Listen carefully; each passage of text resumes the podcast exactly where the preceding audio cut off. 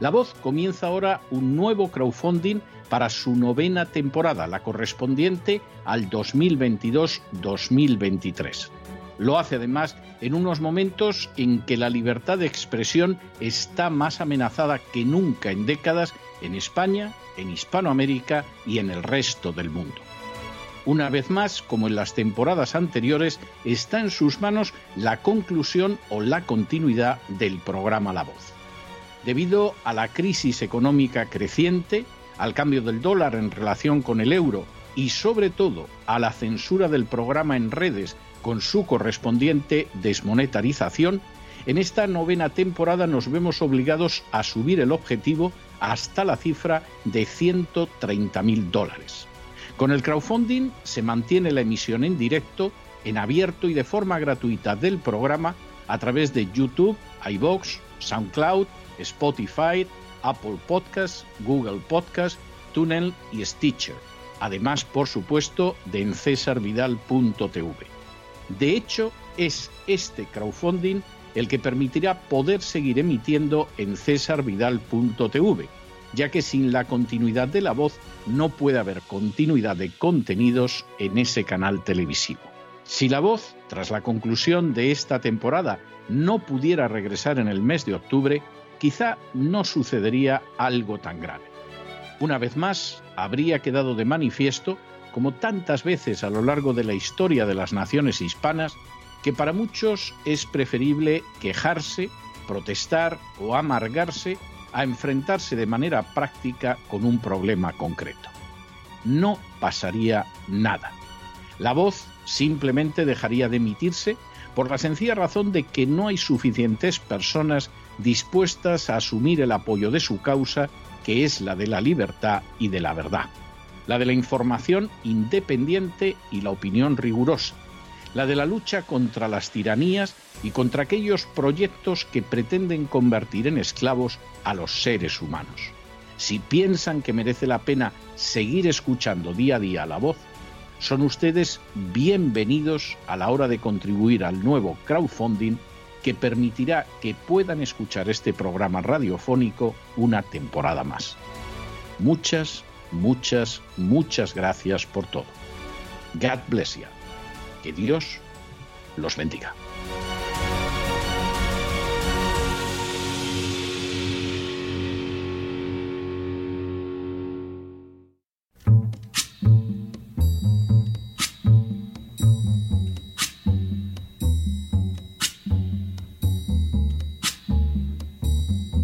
La voz con César Vidal, desde el exilio.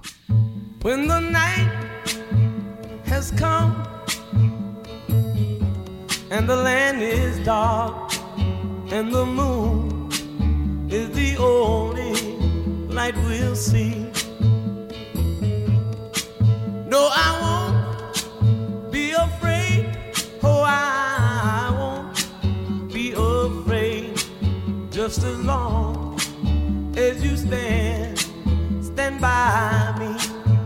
muy buenos días, muy buenas tardes, muy buenas noches y muy bienvenidos a esta nueva singladura de La Voz.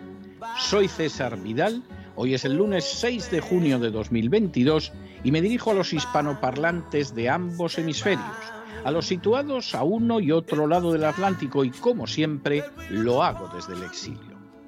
Corría el año 1945 cuando el Papa Pío XII decidió organizar una vía de escape de los criminales de guerra nazis y de sus aliados. Al frente de la misma colocó al obispo Alois Sudal, que siempre había sido un nazi entusiasta y que dirigió lo que llegaría a conocerse como la Ruta de las Ratas. Pasando principalmente por Italia y España, la ruta de las ratas no solo permitió la fuga de multitud de criminales de guerra nazis, sino que además dio ejemplo para que su persecución se fuera atenuando hasta desaparecer. Así, en el año 1998, documentos desclasificados en Estados Unidos permitieron saber que en 1952 el Cuerpo de Contrainteligencia del Ejército de los Estados Unidos había elevado un informe en el que, de acuerdo con los puntos de vista de la CIA, había insistido en que literalmente la persecución de esos criminales de guerra ya no es considerada de interés principal para las autoridades de Estados Unidos. Se daba inicio así a un proceso de estrecha colaboración entre los nazis y la OTAN. En las últimas horas hemos tenido nuevas noticias sobre la colaboración realizada durante décadas entre los nazis y la OTAN. Sin ánimo de ser exhaustivos, los hechos son los siguientes. Primero, de manera acelerada, al iniciarse la Guerra Fría y en algunos casos incluso antes, Estados Unidos decidió colocar a su servicio a criminales de guerra nazis, procurando que se dictaran sentencias muy leves contra ellos, que se les librara de cualquier acción judicial y que se blanqueara su pasado. Segundo, así en 1953, cuando tuvo lugar una petición en el legislativo relacionada con el paradero de Adolf Eichmann, que había dirigido las deportaciones de los judíos hacia los campos de exterminio, la CIA respondió que no se encontraba entre sus funciones la de perseguir a criminales como Eichmann. Incluso se comunicó a las autoridades de la policía de Salzburgo que no era deseable la detención de Eichmann, quien finalmente, en 1960, fue secuestrado, juzgado y ejecutado por el Estado de Israel. Tercero, un caso similar fue el del mayor general Reinhard Göhlen, antiguo jefe de la contrainteligencia hitleriana en el este de Europa, que en el año 1946 ya fue empleado por la inteligencia de Estados Unidos para establecer la Gelen Organisation, que funcionaría desde 1946 a 1956 para ser sustituida por la BND o Servicio de Inteligencia de Alemania Occidental, que fue presidido por Gelen desde 1956 hasta su retiro en 1968. Cuarto, la ocupación formal de Alemania Occidental concluyó en 1955, solo después de que Alemania accediera el año anterior a entrar en la OTAN, lo que permitió que pudiera tener un ejército de medio millón de hombres y que volviera a fabricar armamento. Quinto, entre los antiguos nazis integrados en la OTAN estuvo Adolf Huizinga, que sirvió como jefe de operaciones del Alto Estado Mayor del Ejército nazi de 1938 a 1944, cuando fue nombrado jefe del Alto Estado Mayor. Adolf Huizinga nunca fue juzgado y se convirtió en el presidente del Comité Militar de la OTAN entre los años 1961 y 1964. De manera llamativa, su cargo coincidió con una oleada de asesinatos dirigidos contra el general de Gaulle, partidario de mantener la independencia de Francia de la OTAN. En esos intentos de asesinato estuvo implicada la Red Gladio. Sexto, fue también el caso de Hans Speidel, un general nazi que supervisó la integración del ejército alemán en la OTAN y que fue el jefe supremo de las fuerzas de tierra de la OTAN en Europa Central desde el año 1957 al año 1963. En 2014, Der Spiegel publicó que tanto Hoisinga como Speidel formaron parte de la Snetztruppe, un ejército secreto e ilegal constituido en 1949 en Alemania por veteranos de la Wehrmacht y de las Waffen SS. Séptimo. Fue también el caso de Johannes Steinhoff. Veterano de la aviación nazi, Steinhoff fue el representante militar de Alemania en el Comité Militar en 1960, sirvió como comandante de las Fuerzas Aéreas de la OTAN en el centro de Europa en 1965 y 1966 y fue presidente del Comité Militar de la OTAN de 1971 a 1974. Octavo. Fue también el caso de Johann von Kilmansegg, oficial del Estado Mayor del Mando Supremo de la Wehrmacht de 1942 a 1944 Von Kilmansek fue teniente general del Mando Supremo de la OTAN de las Fuerzas de Tierra en Europa Central y comandante en jefe de las Fuerzas de la OTAN en Europa Central de 1967 a 1968. Noveno. Fue también el caso de Jürgen Benecke, antiguo general de la Wehrmacht, que fue comandante en jefe de las fuerzas de la OTAN en Europa Central de 1968 a 1973. Décimo. Fue también el caso de Ernst Ferber, oficial de la Wehrmacht y jefe del Departamento de Organización del Mando Supremo de la Wehrmacht de 1943 a 1945. Fue comandante en jefe de las fuerzas de la OTAN en Europa Central de 1973 a 1975. Un décimo. Fue el caso también de Karl Schnell, primer oficial de Estado Mayor del Cuerpo de Panzer 76 en 1944, que se convirtió en el comandante en jefe de las fuerzas de la OTAN en Europa Central desde 1975 a 1977 duodécimo. Fue el caso también de Franz Joseph Schulze, jefe de la tercera batería del Regimiento 241 de la FLAC, que fue comandante en jefe de las fuerzas de la OTAN en Europa Central de 1977 a 1979. Décimo tercero. Fue el caso también de Ferdinand von Senga und Etterlin, ayudante del alto Estado Mayor del ejército nazi, que fue comandante en jefe de las fuerzas de la OTAN en Europa Central desde 1979 a 1983. Décimo cuarto. De esta manera, el cargo de jefe de las fuerzas de la OTAN en Europa Central se cubrió de manera ininterrumpida desde 1967 a 1983 con antiguos oficiales que habían servido a las órdenes de Hitler.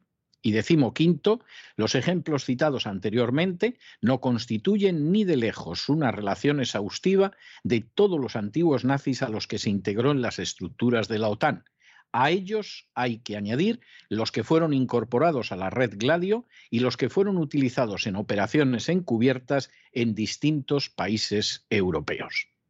El final de la Segunda Guerra Mundial no significó el castigo de los criminales nazis y de sus aliados que habían perpetrado terribles atrocidades en los territorios controlados por el Tercer Reich. Ciertamente, se juzgó a un número reducido de grandes jerarcas y a continuación se celebraron procesos relacionados con los jueces o los industriales, pero ya en el caso de estos, la clemencia fue la norma general al considerar que la Guerra Fría contra la Unión Soviética era un objetivo mucho más importante que el de castigar a criminales y genocidas. De esta labor de impunidad hacia los criminales participaron desde el Vaticano, que desarrolló una importante labor para lograr que escaparan, hasta los Estados Unidos, que abandonó ya en los años 40 la persecución de los criminales de guerra, estimando que su primer objetivo era el enfrentamiento con la Unión Soviética. Si en algunos casos la integración de antiguos soldados alemanes podía no implicar problema moral alguno porque se trataba de simples combatientes, en otros, de manera más que innegable, significó una falta de escrúpulos absoluta, en virtud de la cual los nazis más confesos pudieron escalar hasta altos cargos simplemente esgrimiendo el argumento de la Guerra Fría. En ese sentido, la OTAN constituyó uno de los nidos donde se otorgó refugio privilegiado a más nazis. No se trató solo de las operaciones clandestinas o de los atentados terroristas protagonizados por entidades relacionadas con la OTAN, sino también de cargos militares más que relevantes. Que las fuerzas de la OTAN en Europa Central estuvieran a las órdenes de antiguos nazis durante décadas deja de manifiesto la carencia de escrúpulos morales de la organización y que finalmente esos nazis desaparecieran solo por razones biológicas no puede sino causar inquietud. Estos episodios podrían ser una vergonzosa página del pasado de la que aprender y sobre la que reflexionar, de no ser porque ahora mismo la OTAN en Ucrania sigue entrenando y armando a unidades nazis como el casi exterminado batallón Azov. Que a estas alturas de la historia Occidente olvide el horror del nazismo y que además arme, entrene y legitime a nazis con la esperanza, como en los años 30, de que sirvan de punta de lanza para destruir Rusia, constituye un hecho de inmensa gravedad. Implica que al fin y a la postre los millones de víctimas del nazismo nunca podrán descansar en paz con la sensación de que se hizo justicia y que a esas víctimas se pueden sumar más millones si se continúa ese curso inmoral de acciones de apoyo a los nazis, como ahora mismo sucede en Ucrania. Pero no se dejen llevar por el desánimo o la frustración. Y es que a pesar de que los poderosos muchas veces parecen gigantes, es solo porque se les contempla de rodillas y ya va siendo hora de ponerse en pie. Mientras tanto, en el tiempo que han necesitado ustedes para escuchar este editorial, la deuda pública española ha aumentado en más de 7 millones de euros y por si no lo sabían, una parte ha ido a financiar a los criminales nazis del batallón Azov en Ucrania. Muy buenos días, muy buenas tardes, muy buenas noches. Les ha hablado César Vidal desde el exilio. Que Dios los bendiga.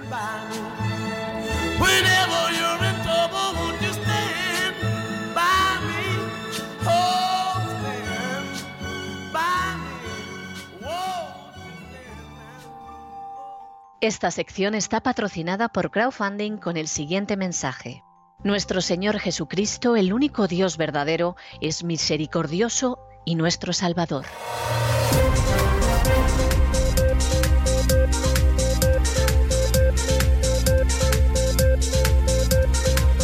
Las noticias del día. Buenas tardes, eh, buenos días, buenas noches. Aquí estamos un día más en el programa La Voz, en este lunes 6 eh, de junio, en el que don César Vidal ha expuesto una gran verdad incómoda. Otra más, dirán. Esa infiltración de los antiguos eh, jerarcas nazis en las estructuras de poder de la OTAN, especialmente en las europeas. No es extraño que haya autores que defiendan que en realidad el proyecto de integración europeo es una evolución de las aspiraciones del Tercer Reich. Curiosamente, uno de los gobiernos europeos que el pasado enero defendía esta tesis era el polaco, que ahora colabora estrechamente con Alemania y con el resto de socios comunitarios en ese proceso de suicidio colectivo que estamos viviendo en el viejo continente, a cambio de recibir unos cuantos miles de millones de euros de esa Europa de la nueva generación. Una Europa que en las últimas horas ha certificado el último paquete de sanciones boomerang contra Rusia. Ya van seis, que vamos a analizar luego posteriormente en el despegamos de hoy, aquí en La Voz, Mientras Turquía sigue manteniendo el veto a la entrada de Suecia y Finlandia en la OTAN. No porque quiera evitar una escalada de guerra en el este de Europa, sino porque pretende aprovechar el río revuelto para sacar tajada en clave nacional. Exigirá garantías de que ambos países cortan sus vínculos con el Partido de los Trabajadores del Kurdistán, cuyos líderes, según Erdogan, deambulan por Estocolmo y Helsinki, protegidos por las autoridades nacionales. Aunque la cita clave para conocer la hoja de ruta de la nueva OTAN y su alianza con la Unión Europea para intentar derribar a Putin o destruir Rusia, como dijo hace semanas el ministro de Finanzas francés, será la cumbre de la Alianza Atlántica que se celebrará a finales de este mes de junio en Madrid. Un encuentro en el que el presidente español pues, considera que es su gran oportunidad para reforzar su figura de cara al exterior y demostrar su servilismo a la hora de lamer las botas del amigo americano, inglés, francés, alemán o el que se precie. Ya quedan lejos los tiempos en los que otro presidente del PSOE, José Luis Rodríguez Zapatero, permanecía sentado al paso de la bandera de Estados Unidos, ¿recuerdan? Ahora Sánchez no solo se pone en pie, sino que se enfundará en ella si es necesario. El nuevo Capitán América, ¿verdad? La polémica con el envío del material militar español a Ucrania es una buena muestra de esto que le estamos diciendo, de estos objetivos reales del presidente español, que como buen narcisista adopta todas sus decisiones pensando exclusivamente en su persona aunque como es el caso ponga en peligro la seguridad nacional de su país. Precisamente otro país, el diario, terminal mediático del régimen sanchista, anunciaba este fin de semana que España está preparada para enviar a Ucrania sistemas de defensa aérea, misiles y carros de combate, los famosos Leopard, lo cual supone un importante cambio, ya que hasta ahora solo mandaba armas ligeras y municiones, además de equipos de protección personal. Y además, miembros del ejército ucraniano, agárrense a la silla, y sobre todo de los contratistas privados que acuden a las guerras para satisfacer sus deseos de muerte y destrucción, llegarán a España para ser adiestrados por nuestros muchachos.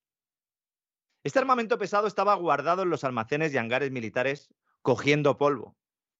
Estaba obsoleto. El caso de los carros de combate es paradigmático. Llevan una década olvidados en la base logística del Ejército de Tierra de Zaragoza y hasta han sufrido inundaciones.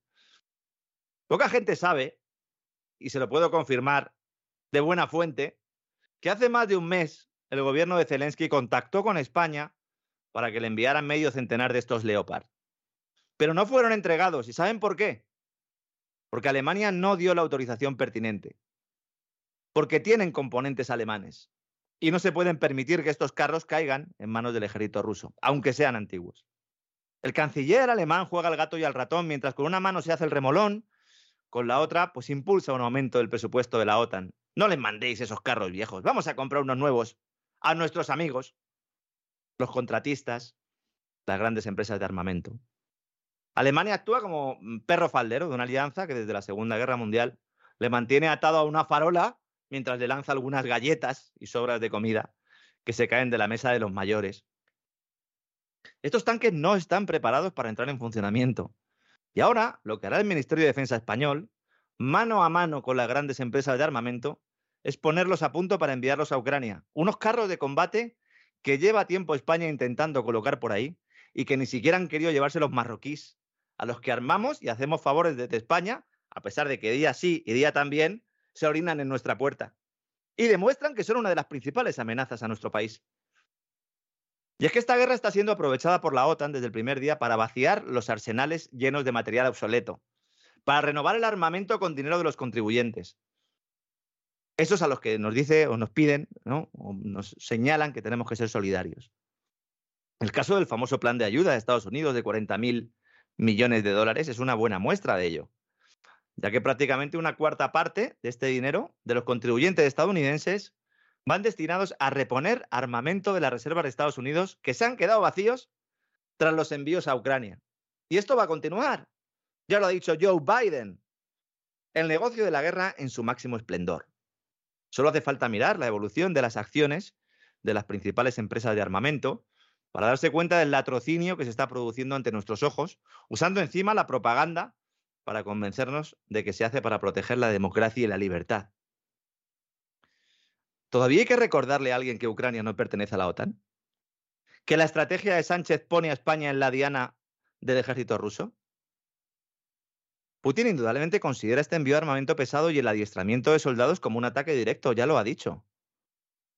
En el ejército existe en estos momentos mucha preocupación por la deriva del gobierno. La destitución de la responsable del Centro Nacional de Inteligencia por el escándalo Pegasus, el envío de armamento pesado a un país que no pertenece a la alianza, entregar la cuchara a Marruecos para que coman nuestro plato siempre que le venga en gana, son todas ellas cuestiones que ponen en peligro la seguridad nacional. Todos sabemos ya que Sánchez aspira a ser secretario general de la OTAN y parece que está poniendo toda la carne en el asador para ganar una carrera en la que algunos sitúan también a Mario Draghi, el antiguo bombero pirómano del Banco Central Europeo, artífice del maquillaje contable de Grecia, cuando era responsable de Goldman Sachs Europa y actual primer ministro italiano, con línea directa con la administración de Joe Biden. Por eso es tan importante la cumbre de la OTAN en Madrid. Es importante no para España, sino para Pedro Sánchez. Allí vamos a ver seguramente una vez más a Zelensky con su eterna camiseta de campaña, pero esta vez no de forma virtual, ya que la Organización Atlántica está estudiando, quiere aprovechar la cita para organizar la primera visita del presidente ucraniano fuera de su país y escenificarlo aquí en Madrid, con Pedro Sánchez hinchado. Para hablar de ello, el secretario general de la OTAN se reunió hace unos días precisamente con el presidente del gobierno español en la finca de Quintos de Mora, que a lo mejor les suena a ustedes, porque es la residencia que usa el presidente español para sus reuniones secretas y celebraciones diversas. Esta finca era conocida como el Rancho de Aznar, cuando el entonces presidente emulaba e invitaba a su amigo Bush, ¿verdad? Que llegó a viajar a esta finca en 2001 y quedó inmortalizado en unas imágenes que dieron la vuelta al mundo. Y a pesar de sus intentos por ser el agradador oficial del club botanista, lo cierto es que Kiev sigue quejándose de que le faltan armas y de que España no está siendo uno de los países que más se comprometa. Estamos agradecidos, pero no satisfechos, ha dicho el régimen de Zelensky, que es que mejor sabe que los rusos van ganando la contienda, a pesar de que las toneladas de propaganda occidental sigan defendiendo lo contrario. Yo les recomiendo de verdad, sobre todo a los que viven en España, que intenten leer periódicos en Estados Unidos, porque es que ya ni siquiera los periódicos en Estados Unidos defienden esta tesis. Es una guerra que, como decimos, corre el peligro de incrementar su intensidad.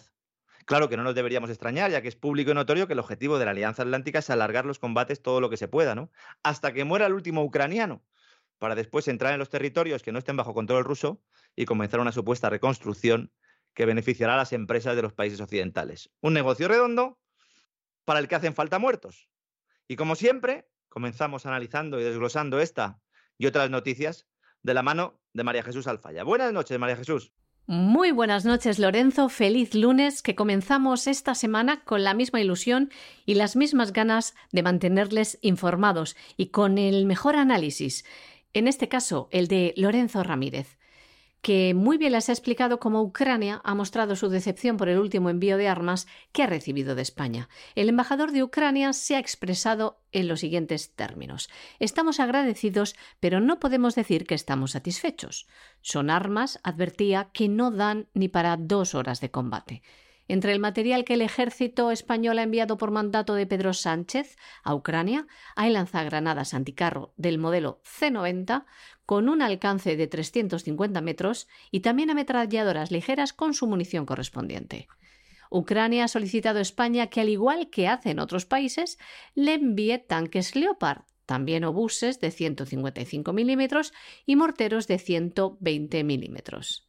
España se comprometió con Rusia a enviar instructores para enseñarles el funcionamiento de los tanques, pero esto a Ucrania no le parece prioritario, según expresaba el embajador. Lo que les urge es que les envíe los tanques Leopard. Además de pedir, el embajador ucraniano exige y ha comparado los envíos que hace España con los que hacen otros países y lo expresaba del siguiente modo.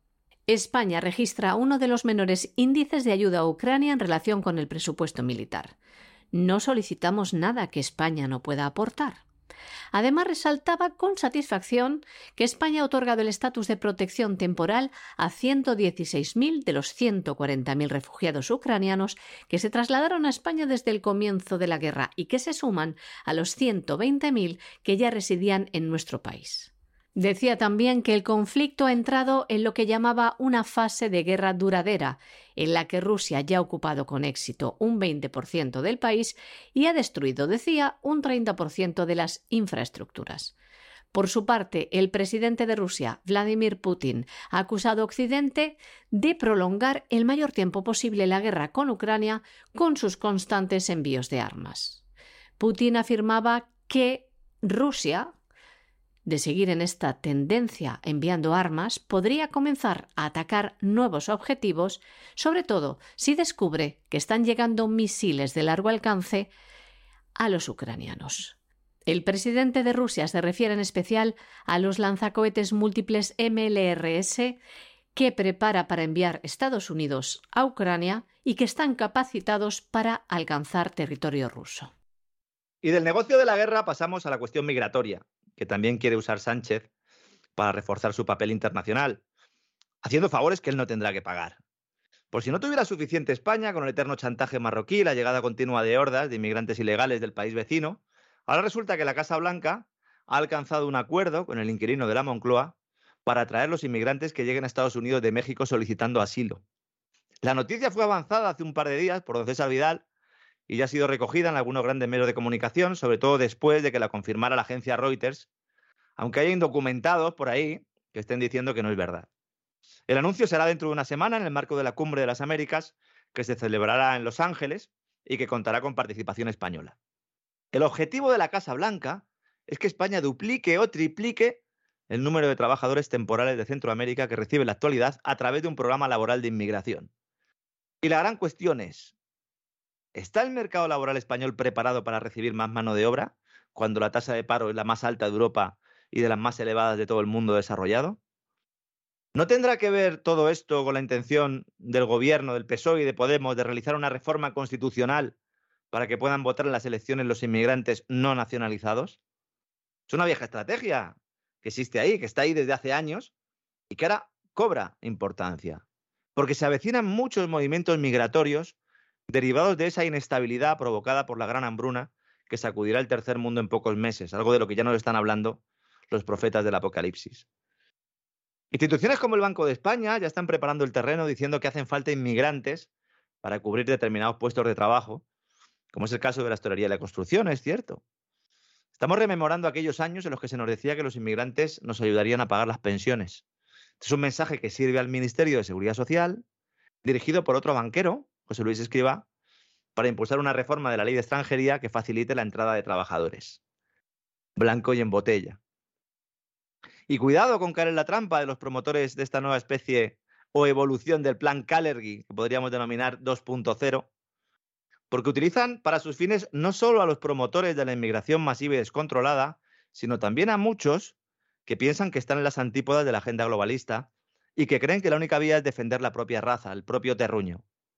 Abrir las puertas a personas que cumplan con el ordenamiento jurídico nacional, que respeten las costumbres, que tengan los mismos derechos y obligaciones, en definitiva, debería ser una aspiración de todos, al menos de los que defendemos las ideas de la libertad. Porque si metemos a todos los extranjeros en el mismo saco, le estamos haciendo el juego a los malos, esos que nos dividen para enfrentarnos. Una cosa es defender la soberanía nacional y otra, aspirar al colectivismo socialista, de izquierda o de derecha, que en determinados momentos puede ser útil para oponerse a los designios de las élites mundialistas e instituciones supranacionales, pero que siempre termina con represión, con violencia y con estatismo de la peor calaña. Sánchez y Biden son actores de este circo y de vez en cuando actúan juntos en la pista central. España está negociando con los Estados Unidos acoger inmigrantes ilegales, los que están contenidos en la frontera sur de los Estados Unidos procedentes de Centroamérica. Estados Unidos quiere, dice, reubicar a un número modesto pero significativo de inmigrantes centroamericanos. En ningún caso habla de cifras, habla de número modesto pero significativo y también dice que se trataría, por otro lado, de un número simbólicamente importante. Entonces, ¿qué es modesto, importante, simbólico? No. Es decir, esto se traduce en que va a ser un número importante. Miles van a llegar a Europa, en este caso en particular a España. Y ya no solo esto, sino que afirman que este número por determinar de ilegales que llegarían a nuestro país se podría triplicar en los próximos años. Fabuloso. En cualquier caso, en lugar de hacer que retornen a sus países, quieren que países como el nuestro se haga cargo de ellos en calidad de refugiados. Es algo que viene gestionándose desde hace semanas en el llamado Grupo de Trabajo Estados Unidos-España para Centroamérica, así se llama este grupo. El anuncio sobre este acuerdo y esperamos también conocer el número concreto de inmigrantes, lo dará a conocer, al parecer, Estados Unidos, tal vez Joe Biden, durante la Cumbre de las Américas que se celebra desde hoy y hasta el próximo 10 de junio, 10 de junio en Los Ángeles. Hay que decir también que, según datos facilitados por el gobierno español, actualmente en España viven de manera legalmente registrada, así lo dicen, manera legalmente registrada, 626.000 personas nacidas en Centroamérica y el Caribe, que constituyen un 8,5% del total de la población extranjera que reside en nuestro país. Pese a que no dan cifras, dicen que a través de este nuevo acuerdo, España podría, repetimos, doblar o triplicar el número de trabajadores temporales que recibe de América Central a través de un programa de emigración laboral. Como ven, la Cumbre de las Américas está sirviendo para seguir imponiendo la agenda globalista, porque también hemos podido saber que Canadá va a recibir 5.000 refugiados del continente americano al año, 5.000 al año, en principio, en los próximos años. Y anunciarán, además, un plan de contratación particular para los haitianos en Canadá. Recordemos además que Joe Biden anuló todas las políticas instauradas por el expresidente Donald Trump, que pretendía contener la inmigración ilegal en masa. Y Joe Biden prometió, por su parte, acoger 120.000 refugiados en este año fiscal que termina en el mes de octubre, algo que hay que decir que está haciendo a cuenta gotas. A esto hay que añadir que en los últimos meses más de 2.000 personas entran de manera ilegal al mes, 2.000 al mes, en los Estados Unidos, algo que iría en aumento si la administración Biden pone fin al título 42, es decir, la ley sanitaria impuesta en tiempos de pandemia que permite la expulsión inmediata de ilegales a la frontera. Si se anula, los ilegales se quedan en territorio norteamericano. Además, los datos reflejan que el flujo migratorio es récord hacia los Estados Unidos. La presión de la frontera sur de los Estados Unidos aumenta. México contiene un 89% más de inmigrantes respecto al año pasado. Además, más datos. La Oficina de Aduanas y Protección Fronteriza detectó más de 1,7 millones de indocumentados en la frontera con México en el año fiscal 2021, que terminó en el 30 de septiembre concretamente. Y México deportó a más de 114.000 extranjeros en el año 2021. Son datos de la Unidad de Política Migratoria, unas cifras que no han sido vistas en casi 15 años. Mientras que en este año fiscal 2022 que arrancó el 1 de octubre del 21 y termina en octubre de este año, la Oficina de Aduanas y Protección Fronteriza ha contabilizado más de un millón de inmigrantes interceptados en la frontera sur estadounidense. Y si la semana pasada hablábamos de la inexistente separación de poderes, en España, nos referíamos a España con un aparato judicial que en sus más altas instancias trabaja para el mejor postor, hoy tenemos una muestra de ello con el carpetazo que ha dado la Audiencia Nacional a los primeros espadas de CaixaBank y Repsol, Isidro Fainé y Antonio Brufau, dos empresarios que han hecho su carrera en relación estrecha con el poder, trabajando en sectores en los que no se sabe dónde acaba lo público y empieza lo privado, el bancario y el energético. Ambos han sido exonerados en el caso Villarejo, que investiga, entre otras cosas, el uso de las cloacas del Estado por parte de las grandes empresas del IBEX para realizar actividades ilegales de todo tipo, incluido el espionaje indiscriminado, el chantaje y la extorsión. Y el juez Manuel García Castellón considera que Fainé y Brufau no conocían los encargos concretos hechos a este excomisario y se libran del banquillo. Serán sus jefes de seguridad los que se coman el marrón. La verdad es que nadie pensaba que los señoritos de Repsol y CaixaBank pudieran ser juzgados. Algo que ha molestado a otro del club, al presidente de Iberdrola, a Ignacio Sánchez Galán, que a pesar de haber contratado al ex jefe de los espías y archienemigo de Villarejo para librarse del marrón, lo cierto es que de momento sigue imputado. Hablamos de Félix Sanz Roldán, que hasta 2019 era el director del Centro Nacional de Inteligencia, del CNI. El presidente de Iberdrola le fichó como asesor precisamente por su relación con la judicatura, lo cual indica hasta qué punto todo está podrido, ¿no? Y sobre todo revela que a lo mejor Villarejo no estaba mintiendo cuando declaró que los servicios de inteligencia españoles tenían un programa denominado control de togas que servía para orientar las decisiones de abogados, jueces y fiscales hacia el sol que más calienta, sobre todo en los casos de más alto nivel. La cloaca española en estado puro. Una cloaca en la que a veces alguno tiene algún accidente inoportuno, como le sucedió en 2017 a José Manuel Maza, entonces fiscal general del Estado, y que falleció de forma repentina en una clínica de Buenos Aires, ciudad a la que había acudido para mm, asistir a una cumbre globalista. La cloaca lo abarca todo, los tentáculos que llegan hasta los más diversos confines y que intentarán reducir el impacto de la bomba que es en sí mismo el comisario Villarejo, cuya documentación estamos viendo en los últimos días cómo se va filtrando de forma selectiva. Ya les dijimos, saldrán cosas. El CNI está enfadado.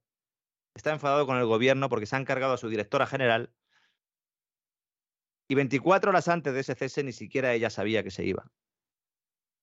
Se va tocando a unos y salvando a otros poniendo el foco en unas cuestiones y obviando otras. Porque en realidad, esto no se trata de saber la verdad. Esto es fruto de una guerra el servicio de inteligencia que afecta a las más altas estructuras de poder. Y en esa estructura, los empresarios del IBEX tienen mucho poder, especialmente si pertenecen al Opus Dei, que sigue controlando la Secretaría de Estado de Seguridad, es decir, la parte mollar del Ministerio del Interior.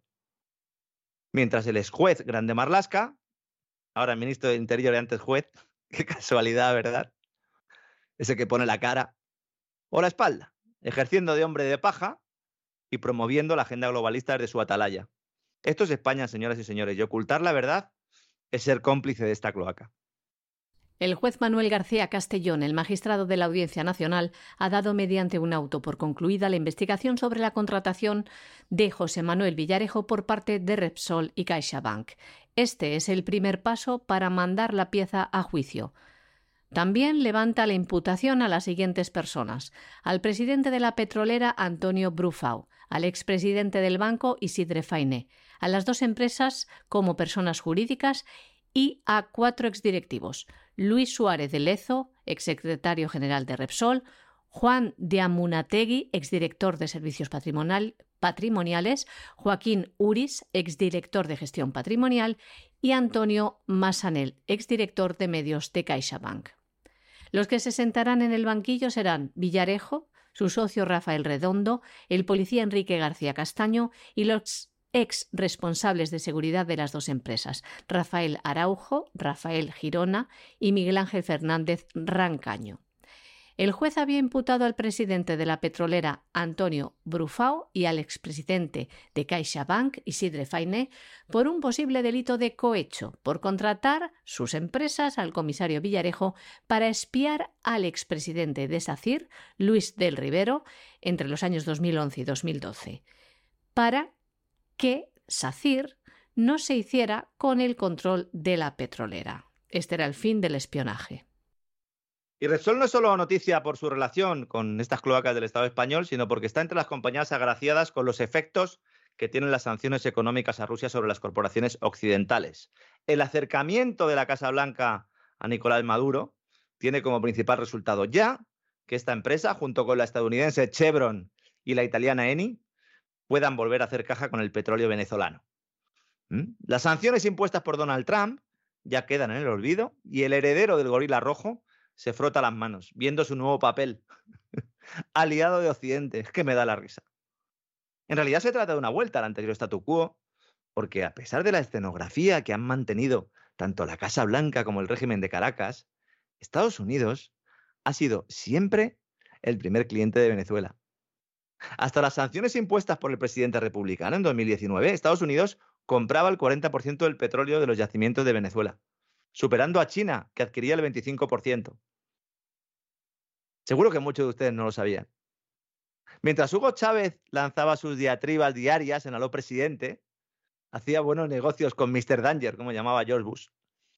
Es una muestra más de que vivimos en un mundo de humo y espejos en el que nada es lo que parece. De hecho, no se está diciendo tampoco la verdad cuando se plantea que Venezuela puede cubrir una parte importante de la oferta de petróleo que ya no se compre a los rusos porque el país de Maduro no tiene capacidad para ampliar eh, su volumen a los niveles que son necesarios. No se han perforado nuevos pozos en Venezuela durante meses y para alcanzar niveles significativos de producción haría falta una lluvia de millones. Y aquí estamos otra vez. Aquí tenemos otra vez el asunto de la pasta.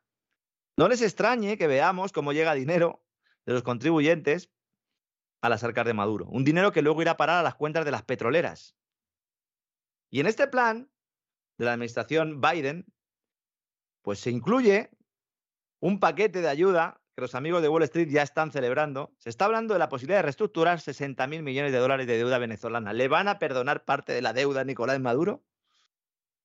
E incluso las conversaciones están planteando que Maduro pueda ser partidario de hacer concesiones, más concesiones a empresas estadounidenses. Como ya anticipamos en estos micrófonos el pasado marzo, esto supone un cambio tan radical en la estrategia exterior de Maduro y particularmente hacia Estados Unidos, que o es una mentira infumable para que parezca que Biden hace algo para solventar la crisis energética de su país, o en caso de ser cierto, sería un síntoma de un cambio de contrapesos tan determinante como inquietante. Extraños compañeros de cama, ¿verdad?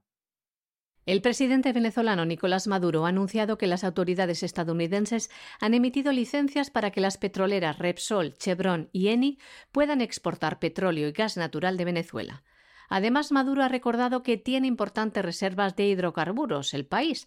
Hace dos semanas el Departamento del Tesoro emitió una licencia a Chevron la única gran petrolera norteamericana que sigue operando en el país sudamericano, para llevar a cabo conversaciones para un posible reinicio de la producción, que había cesado bajo las sanciones de los Estados Unidos. Hay que recordar que Washington impuso en el año 2019 sanciones sobre el petróleo venezolano, como represalia por las elecciones presidenciales del año 2018.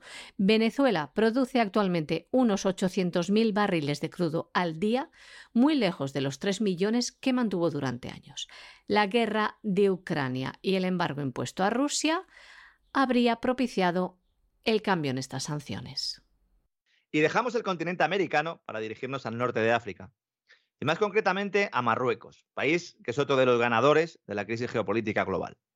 Resulta que el CNI español acaba de confirmar lo que ya sabíamos todos, que el régimen de Mohamed VI usa inmigrantes para chantajear al Estado español. Nada nuevo bajo el sol, ¿verdad? Este sátrapa, cuyo padre era considerado por el rey emérito español como su hermano, lleva décadas tensando la cuerda, sabedor de que se impune, ya que no solo no le paran los pies, sino que se le anima a seguir haciéndolo. La cesión española de las pretensiones marroquíes sobre el Sáhara es solo una muestra más de que la política del Mediterráneo se decide en despachos de habla anglosajona. Y en esto, señoras y señores, da igual PSOE que PP. La actitud servil hacia Marruecos no forma solamente parte de la estrategia del gabinete de Sánchez, sino que también es compartida por el principal partido de la oposición. Hace pocos días, el secretario general del Partido Popular, Núñez Feijó, trasladó al primer ministro marroquí que su formación política estrechará sus compromisos y lazos de vecindad, honestidad, lealtad y reciprocidad con el país alawí. Por lo menos no nos mienten, nos están diciendo la verdad en nuestra cara. No en vano, la estrategia española respecto a Marruecos viene marcada por la red de alianzas de la OTAN y los dos grandes partidos españoles han cerrado filas obedeciendo las órdenes que llegan desde Washington. A Sánchez y a se les ha prometido que nuestro país tendrá un papel muy importante para diseñar un hub energético en el sur de Europa que potencie el desarrollo de energías renovables en Marruecos. Otra manera también de saqueo y de latrocinio institucionalizado. Y un objetivo, además, detrás del cual se esconde un elemento mucho más importante. La necesidad que tiene Estados Unidos de cerrar filas en el norte de África ante el nuevo escenario internacional que se abre con la guerra de Ucrania. El objetivo principal del Departamento de Estado de Estados Unidos ahora mismo es evitar que el eterno enfrentamiento entre Argelia y Marruecos pueda dinamitar, dinamitarizar, dinamitar perdón, los intereses en la zona. Y para eso ha dejado claro ambos países que están condenados a entenderse. España e Italia son los encargados de lubricar esa relación y la guerra de Ucrania es una oportunidad para ello. ¿Cuántas oportunidades, verdad? Con la guerra de Ucrania. El continente olvidado es una gran fuente de recursos naturales que ahora son más importantes que nunca. El saqueo como forma de vida y el uso de la inmigración como arma por parte de los mismos que dicen intervenir poniendo la excusa de la ayuda humanitaria. El CNI alertó al gobierno de Pedro Sánchez de que Marruecos usó la crisis de Ceuta para forzar un cambio sobre el Sáhara. Los servicios de inteligencia concluyeron que la llegada masiva de inmigrantes en mayo fue un mecanismo de presión para que Moncloa cediera en el reconocimiento de la antigua colonia. Esto ocurría el 18 de mayo del año 2021, cuando una avalancha de más de 8.000 inmigrantes ilegales cruzaron la frontera de Ceuta con España. Entraron en nuestro país y como les contamos en su momento, se podía incluso ver cómo eran los propios agentes de seguridad marroquíes quienes les abrían las puertas.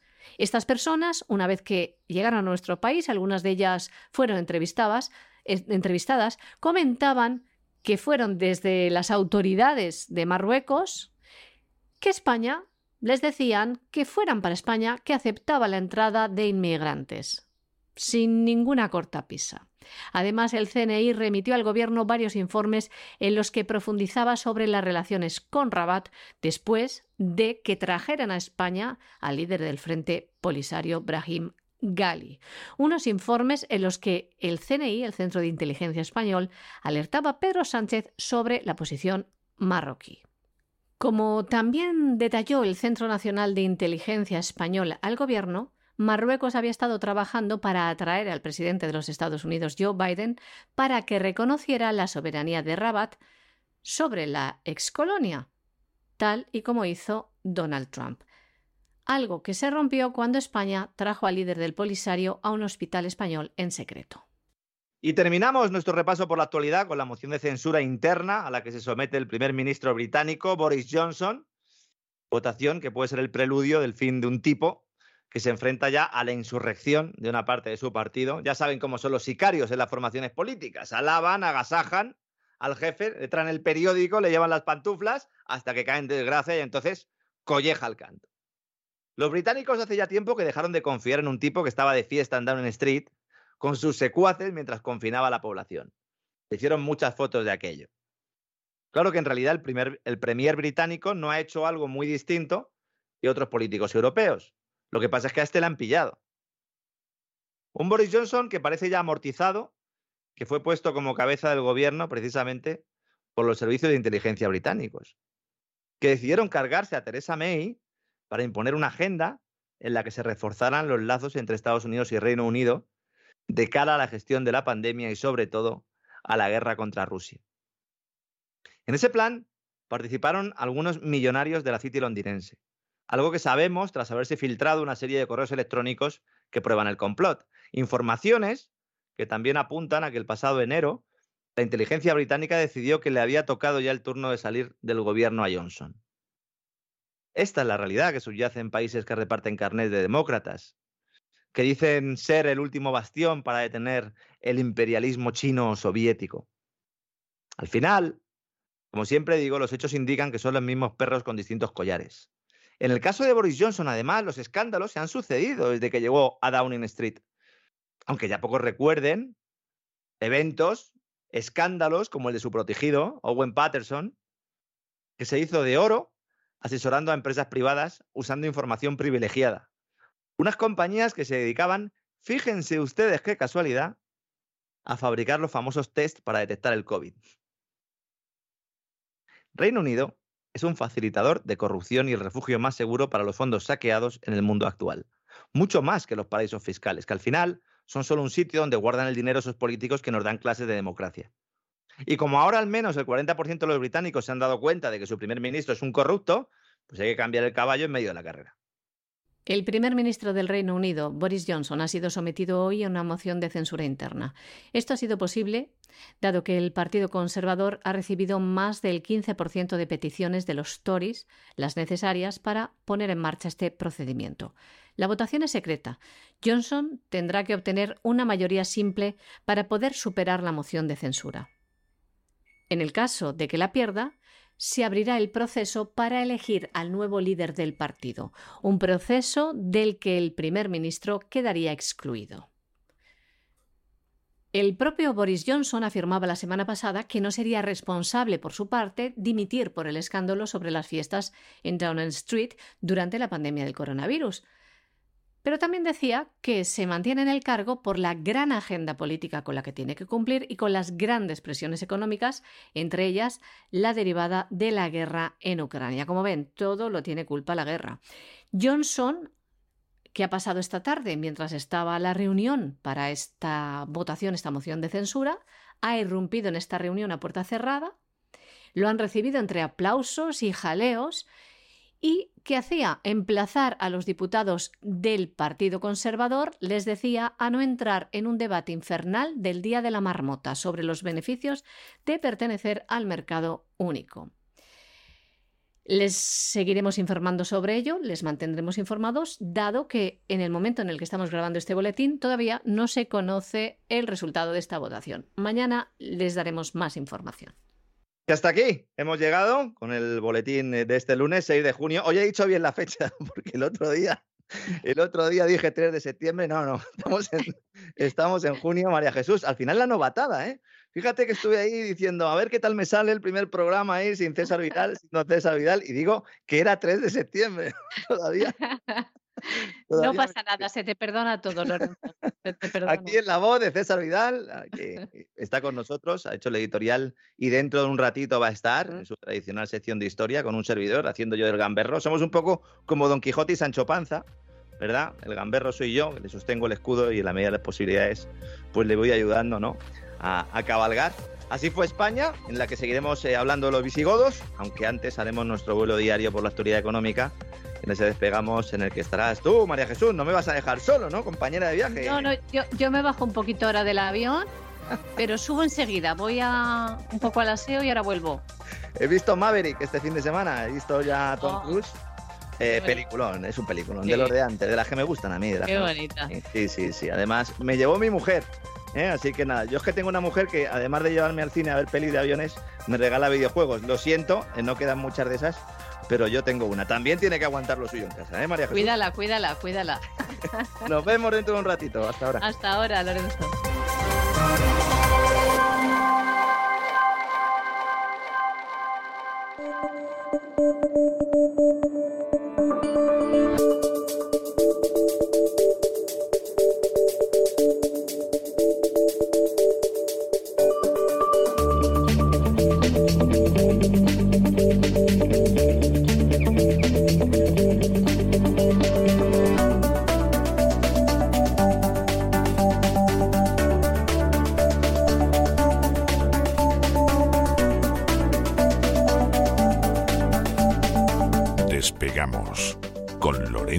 Ramírez.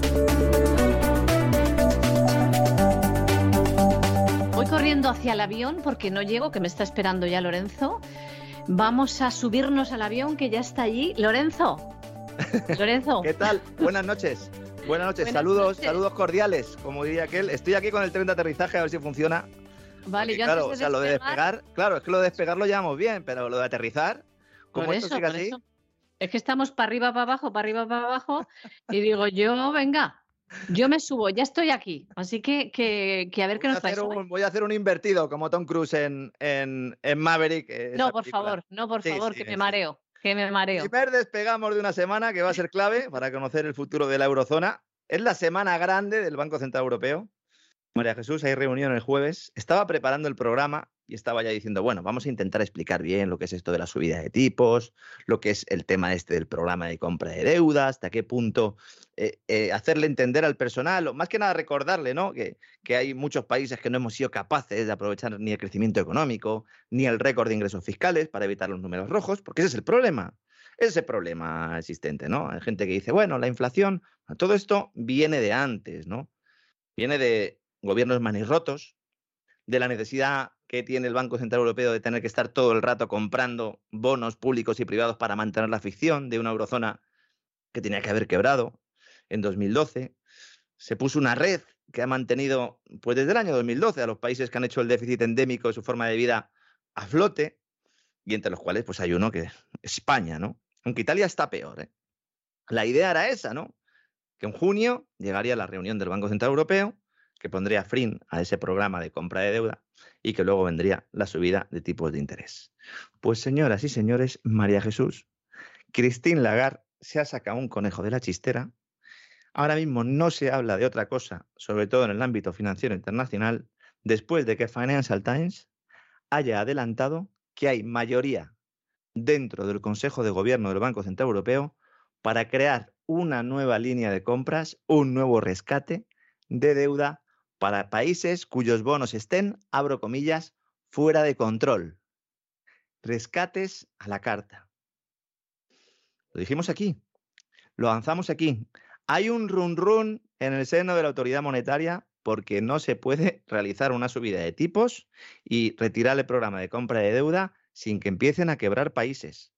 Y dijimos, algo se inventarán. Bueno, pues se lo han inventado. Se está hablando mucho de Italia, porque su bono de 10 años está en el 3,4%. ¿Esto es mucho o es poco? Pues básicamente, si los tipos de interés están en el 0 y la deuda está en el 3,4%, pues evidentemente es que es un problema. No se llega a un nivel excesivamente preocupante, pero es muy alto, insisto, porque está puesta esa red, está puesta esa sordina, y lo normal es que esos costes de financiación no crecieran. Con la excusa de Italia, súper mm, todopoderoso Mario Draghi, del que hemos hablado en el boletín, también se podría rescatar a España. Están hablando en concreto de una herramienta antidesfragmentación o antifragmentación, mejor dicho, de la Unión Europea, de la eurozona. Estos tipos, lo que no inventen, María Jesús. Herramienta antifragmentación. La gran cuestión es, que ya me han hecho muchos a lo largo del día hoy en las redes sociales, pero ¿esto Alemania lo va a permitir? Pero si esto le beneficia fundamentalmente a Alemania, señoras y señores. ¿Qué necesita Alemania? Alemania necesita que nosotros estemos dentro del euro para comprarle sus artículos. Y también para mandarles gas, a lo mejor, el año que viene. Los países del norte van a pagar, pero no van a pagar directamente acudiendo al dinero de sus contribuyentes presentes, sino futuro a través de la creación de ese tesoro único europeo para gobernarnos a todos, emitiendo deuda pública mutualizada de tal manera que nuestros costes de financiación se mantengan bajos por el aval de los países del norte. Y a cambio, nosotros compramos. Y a cambio, Alemania, Francia, lo que se dedican fundamentalmente es a utilizar los recursos para nacionalizar y hacer grandes empresas. Corporativismo fascista, podríamos decir. Pues sí, cada día se parece más esto, ¿no? Al cuarto Reich, ¿no? El artículo de Financial Times, por si alguno lo quiere buscar, está en la edición de hoy, pero está, eh, es exclusivo para suscriptores.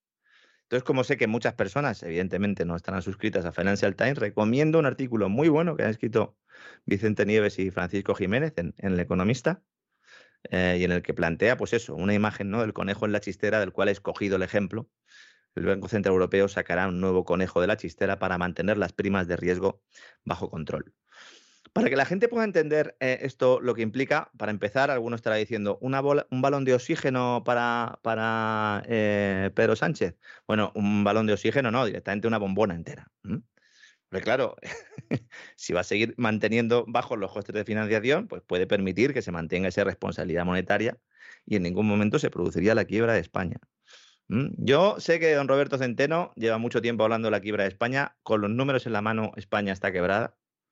Italia también. En general, la eurozona estaría quebrada como unión monetaria, pero con esta asistencia continua del Banco Central Europeo, que es un elemento también, en este caso no eh, fascista, sino sería comunista, de planificación económica eh, comunista, el control del dinero, pues se mantiene esa ficción, ¿no? Hay muchos que todavía dicen que hay un mercado por ahí, no sé, ¿lo has visto tú? Bueno, aparte del de mi pueblo, ¿no? Que, hay, que tiene unas lechugas extraordinarias. Sí, sí. ¿No? El mercado, ¿qué mercado? ¿Qué mercado, no? La crisis financiera 2008-2012 dio lugar a un periodo de auge artificial, gracias a la droga monetaria. Después llega la pandemia y ahí ya se le triplica, se le multiplica por 5, 6, 10 veces la dosis al enfermo. Luego llega la guerra en el este del viejo continente y entonces ya tenemos alguien a quien echarle la culpa de esa enfermedad. La enfermedad se llama inflación y ahora hay que meterla en vereda. Y la gran duda es si la banca central será capaz de cumplir este cometido, porque hay muchas dudas en el mercado de que puedan afrontar todo esto. ¿Cuál es la clave? permíteme una pregunta, Lorenzo. ¿Se están desdiciendo de algo que ya dijeron o no tiene que ver? Porque, si no recuerdo mal, el, Banco Central Europeo decía en abril que mm. iba a poner fin a la compra de deuda pública por el descontrol de la inflación. Entonces. Sí. Pero va a establecer excepciones, es decir, es un matiz que de alguna manera pues sí que supone ¿no? una marcha atrás en lo que planteaban antes. ¿no? La idea es la siguiente. Si el Banco Central Europeo deja de comprar deuda, aumentan tanto los costes de financiación de la deuda española, italiana y de otros países con déficits endémicos, que eso es básicamente lo que mide la prima de riesgo, que llega un momento en el que no pueden hacer frente a los pagos y entonces tienen que empezar a hacer unos ajustes salvajes, aún así no son capaces de devolver su deuda y entonces o se salen de la divisa única, quiebran y devalúan, o, tienen que ser rescatados. Básicamente esa es la operación. Como no se les quiere rescatar directamente, se recupera esa idea de decir, bueno, vamos a hacer una cosa, vamos a seguir ayudando, algo parecido a lo que se hace en España con algunas comunidades autónomas.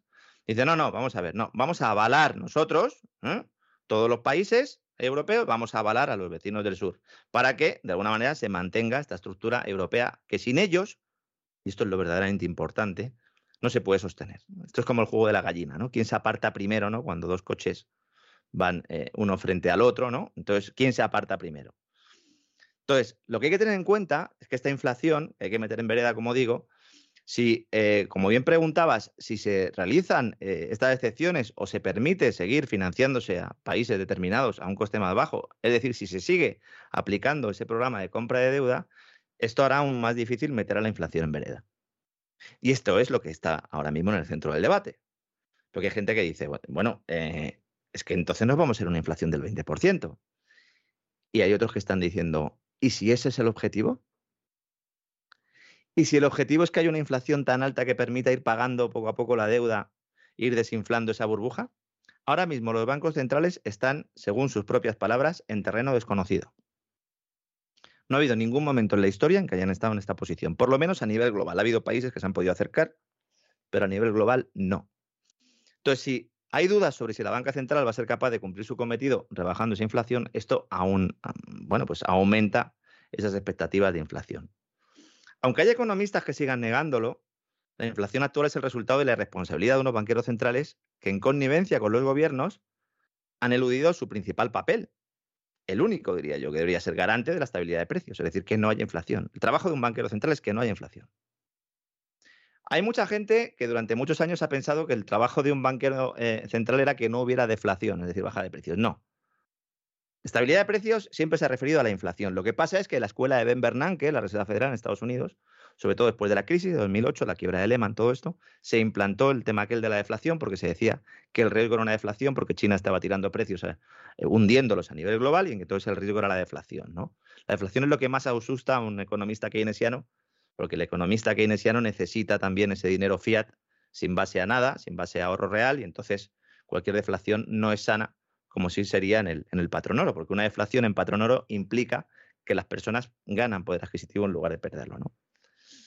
A este componente monetario se han sumado componentes que no tienen nada que ver con el tema monetario, pero que también tienen un origen burocrático y entre los cuales por destaca la crisis energética actual, ¿no? Resultado fundamentalmente de una apuesta sectaria por la descarbonización de la economía, que puede ser un objetivo eh, en el cual pues, se pueda estar más o menos de acuerdo, pero no como se ha hecho, ¿no? Porque ya ahora está mostrando sus vergüenzas al, renunciando, al renunciar a los hidrocarburos rusos. ¿Qué es lo que haría el Banco Central Europeo para intentar eh, eh, solventar esta papeleta? Pues la idea que está ahora en el Consejo de Gobierno del Banco Central Europeo y que ha sido publicada por Financial Times es, yo sigo comprando deuda, yo BCE sigo comprando deuda de los países que tengan problemas, fundamentalmente, insisto, España e Italia, que son los mayores, de los, todos los que tienen problemas, y a cambio subo los tipos de interés ya. En lugar de esperarme un mes, una subida del 0,25, en septiembre otra subida del 0,25, no, empiezo a subir tipos de forma agresiva, agresiva entre comillas. Claro, esto a quien golpearía directamente sería los hogares, que verían cómo sus hipotecas se disparan y como nadie va a poder pedir un préstamo, un coste asumible.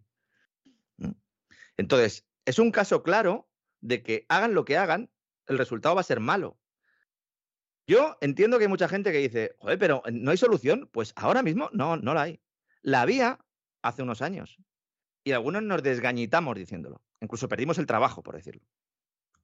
Pero esto puede ser algo intencionado, Lorenzo. Eh, hay gente que piense que sí. Yo, desde luego, si uno analiza todo lo que estamos contando aquí todos los días, yo entiendo que haya gente que piense que, que es voluntario. Hay un incentivo claro a que haya inflación para, eh, de alguna manera, ya te digo, enjugar todo este volumen de deuda global. Pero bueno, eso ya eso es algo que solo podemos intuir, porque eso sí que no lo sé. No sé yo, si, no, no, tengo ninguna prueba que avale eso. Hay indicios que pueden apuntar a ello. Hay gente que está convencida, yo lo respeto, pero yo no puedo llegar tan lejos. Ya, ya llego suficientemente lejos, ¿no? Pues Todos los días, ¿no? Aunque nos digan lo contrario, la inflación ha llegado para quedarse. Y eso ya no lo discute nadie. Hasta el diario El País, uno de los voceros del régimen, que nos lleva diciendo meses que la subida de precios era temporal y pasajera, ha dedicado una de sus ediciones del fin de semana, no sé si lo viste, supongo que sí, el domingo, para anunciarnos que se trata de un fenómeno con el que nos tendremos que acostumbrar a vivir. Los mismos tipos. Eso sí, el diario controlado por los fondos de inversión al servicio de la Moncloa culpan a Rusia, claro. Ahí vamos. O sea, la enfermedad la teníamos, pero necesitamos un culpable. Esto ya, culpar a Rusia de todo, está causando incluso sonrojo a, los más pro-ucranianos del lugar, sobre todo en Estados Unidos. En Europa nos la cogemos con papel de fumar. No lee periódicos ya en Estados Unidos y ya se dan cuenta de que no hay quien sostenga esto. Pero aquí en Europa, de verdad, eh, iba a decir que parecemos niños, no, parecemos imbéciles. ¿eh? Porque es que nos repiten la mentira mil veces hasta que se convierta en verdad. Hay gente que está yendo ahora al supermercado María Jesús. Yo te lo digo porque hay incluso familiares que me dicen, pues fíjate cómo han subido los precios. Digo, pues, claro, pues es evidente que íbamos a, este escenario. ¿No me llamaban locos? Pues sí, pues ya no. Los sospechosos habituales de BlackRock y JP Morgan, que no tienen nada que ver, evidentemente, con la voz de César Vidal, ya dicen sin tapujos que los precios seguirán subiendo, minando el poder adquisitivo de los hogares y obligando a los bancos centrales a subir los tipos de interés, lo cual va a provocar una recesión sí o sí. Precisamente esa es la gran cuestión de esto. ¿Por qué no los bancos centrales eh, siguen inyectando? Para evitar que haya recesiones. Llega un momento en el que la bola de nieve es tan grande que en algún momento tienes que plantear subir esos, esos tipos. Pero claro, no lo pueden hacer a una velocidad demasiado rápida y eso es un problema. Paul Volcker en los 80 lo subió al 20%. Rusia, después de las sanciones y de que le bloquearan la reserva a su Banco Central, lo subió al 20%. ¿Veremos subidas del 20%? Lo dudo mucho, pero cuando hay hiperinflación hay que hacer subidas de ese tipo, ¿eh? Y díganme quién podría soportar un tipo de interés en la hipoteca del 20% ahora mismo. Poca gente. Nadie, nadie. Básicamente nadie. Aún así, la gente sigue comprando como locos eh, viviendas. También me lo preguntan. Hoy he recibido varios correos sobre esto. Voy a aprovechar un poco también para explicarlo de forma breve. Cuando tú te cargas los tipos de interés y directamente ya los tienes artificialmente bajos para ayudar a estados y empresas a que se zombifiquen, por decirlo de alguna manera, que sean muertos vivientes como Walking Dead, lo que provocas es que no haya alternativas para el inversor. Es decir, el inversor conservador, tú y yo, María Jesús, que tenemos ahí, aunque sea 5.000 euros guardados o 10.000 euros en el banco, decimos, bueno, yo esto antes lo metía en un depósito a plazo fijo, ¿no? Y de bueno, y ahora que no hay depósito a plazo fijo, ¿cómo lo puedo tener ahí mm, sin demasiado riesgo y que me dé una rentabilidad? No hay nada. Entonces, ¿qué hace la gente? Tirarse al ladrillo. Por eso siempre que va a haber una crisis eh, brutal de liquidez, primero hay una crisis inmobiliaria. Basada precisamente en la deuda, porque nadie podría comprarse las viviendas al precio que se están comprando si no pidieran préstamos a los bancos, que se los están concediendo. ¿Por qué? Porque hay tipos de interés artificialmente bajos. Existe un incentivo a endeudarse. Es un sistema perverso. ¿eh? Yo no descarto incluso en algún momento afrontarlo desde un punto de vista eh, filosófico, Porque se podría afrontar también desde un punto de vista filosófico. Entonces, aunque el Banco Central Europeo suba los tipos de interés, la inflación seguirá alta, porque el Banco Central Europeo puede actuar sobre la demanda, pero no sobre la oferta. La oferta de materias primas, de minerales, de petróleo, de gas. ¿Por qué? Porque en Europa no hay. Nosotros no tenemos esos materiales. Entonces, si no los tenemos, pues nosotros, pues sí, se pueden subir tipos de interés, pero los precios de las materias primas, si no las tenemos y se las tenemos que comprar a gente, y además renunciamos a parte de, nuestras de nuestros clientes, como es el caso de Rusia, mientras haya sanciones, habrá inflación. Por eso siempre digo que son sanciones boomerang. Mientras haya sanciones a un país y digamos ya no te compro, pues por lo tanto tendrás que pagarle más al otro que le compres. Jamie Dimon, consejero delegado de JP Morgan, en las últimas horas, ha llegado a decir en una entrevista, bueno, en una conferencia en Nueva York, luego ha habido entrevista, ha dicho que lo que se acerca en Estados Unidos, estamos hablando de un país con pleno empleo, ¿eh? es un huracán y que su empresa, JP Morgan, se está preparando para situaciones económicas extremadamente graves. He citado textualmente. Eh, lo está diciendo JP Morgan, ¿eh? Si alguien sabe lo que viene, son ellos, ¿eh? Dice, será mejor que se preparen esto lo ha dicho analistas e inversores. JP Morgan, JP Morgan, se está preparando y vamos a ser muy conservadores con nuestro balance. Estos tipos, que ahora admiten que estamos a las puertas de la recesión, son los mismos que hace unos meses recomendaban comprar acciones. los mismos. Mientras sus grandes clientes las vendían. Aquí lo denunciamos también y muchos no se lo creían. El propio Bill Gates el pasado febrero deshizo posiciones, es decir, vendió buena parte de su cartera. Le preguntaron, dice, sí, sí, es que me estoy preparando para la crisis.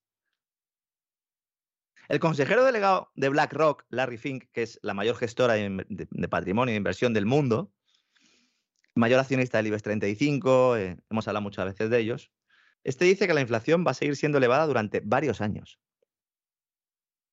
Dice que la volatilidad del mercado continuará, que es una forma eufemística de decir que va a seguir cayendo, y que la Reserva Federal, y esto es lo más importante, el tipo de BlackRock, el tipo más poderoso en el mundo financiero, al nivel de los banqueros centrales y que además trabaja con la propia Reserva Federal, dice que la Reserva Federal no dispone de las herramientas adecuadas para solucionar los problemas de suministro en toda la economía y que por lo tanto seguirá habiendo inflación. Es decir, lo que hemos explicado antes, solo pueden actuar por el lado de la demanda.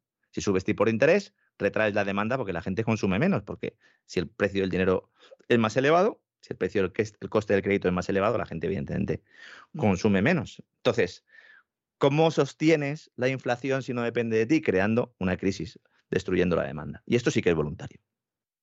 Igual que me preguntabas antes lo otro, esto sí, esto sí es voluntario. Aquí la clave está en el grado de caída que puedas tener y cuánto tiempo tardes en salir. En Estados Unidos se, dan, se suelen dar crisis en V, con forma de V, a veces en W, caen, suben, luego vuelven a caer, luego vuelven a subir. Luego en España y en general en Europa son crisis en forma de L, es decir, tú caes y te quedas abajo ya. A veces Pero es bola de nieve, al final provocará una bola de nieve, ¿no? Sí, bueno, ya estamos, estamos con la bola de nieve, pero ya atropellado a 200 o 300 esquiadores y ya se ven los palos y tal, y los esquís saliendo de la bola, como en los dibujos animados de cuando éramos pequeños, ¿no? Sí, o sea, ya no hay, ya ahí no hay salida, entonces, bueno, pues habrá que provocar una recesión. Entonces, que la gente se prepare, porque eh, a mí lo que más coraje, ¿no? Me da de todo esto es que se está engañando a la población y mintiéndola, ¿no? Y dentro de unas semanas o dentro de unos meses nos dirán que sí que hay una crisis y que la culpa es de la invasión rusa de Ucrania, cuando los problemas están ahí, ¿no?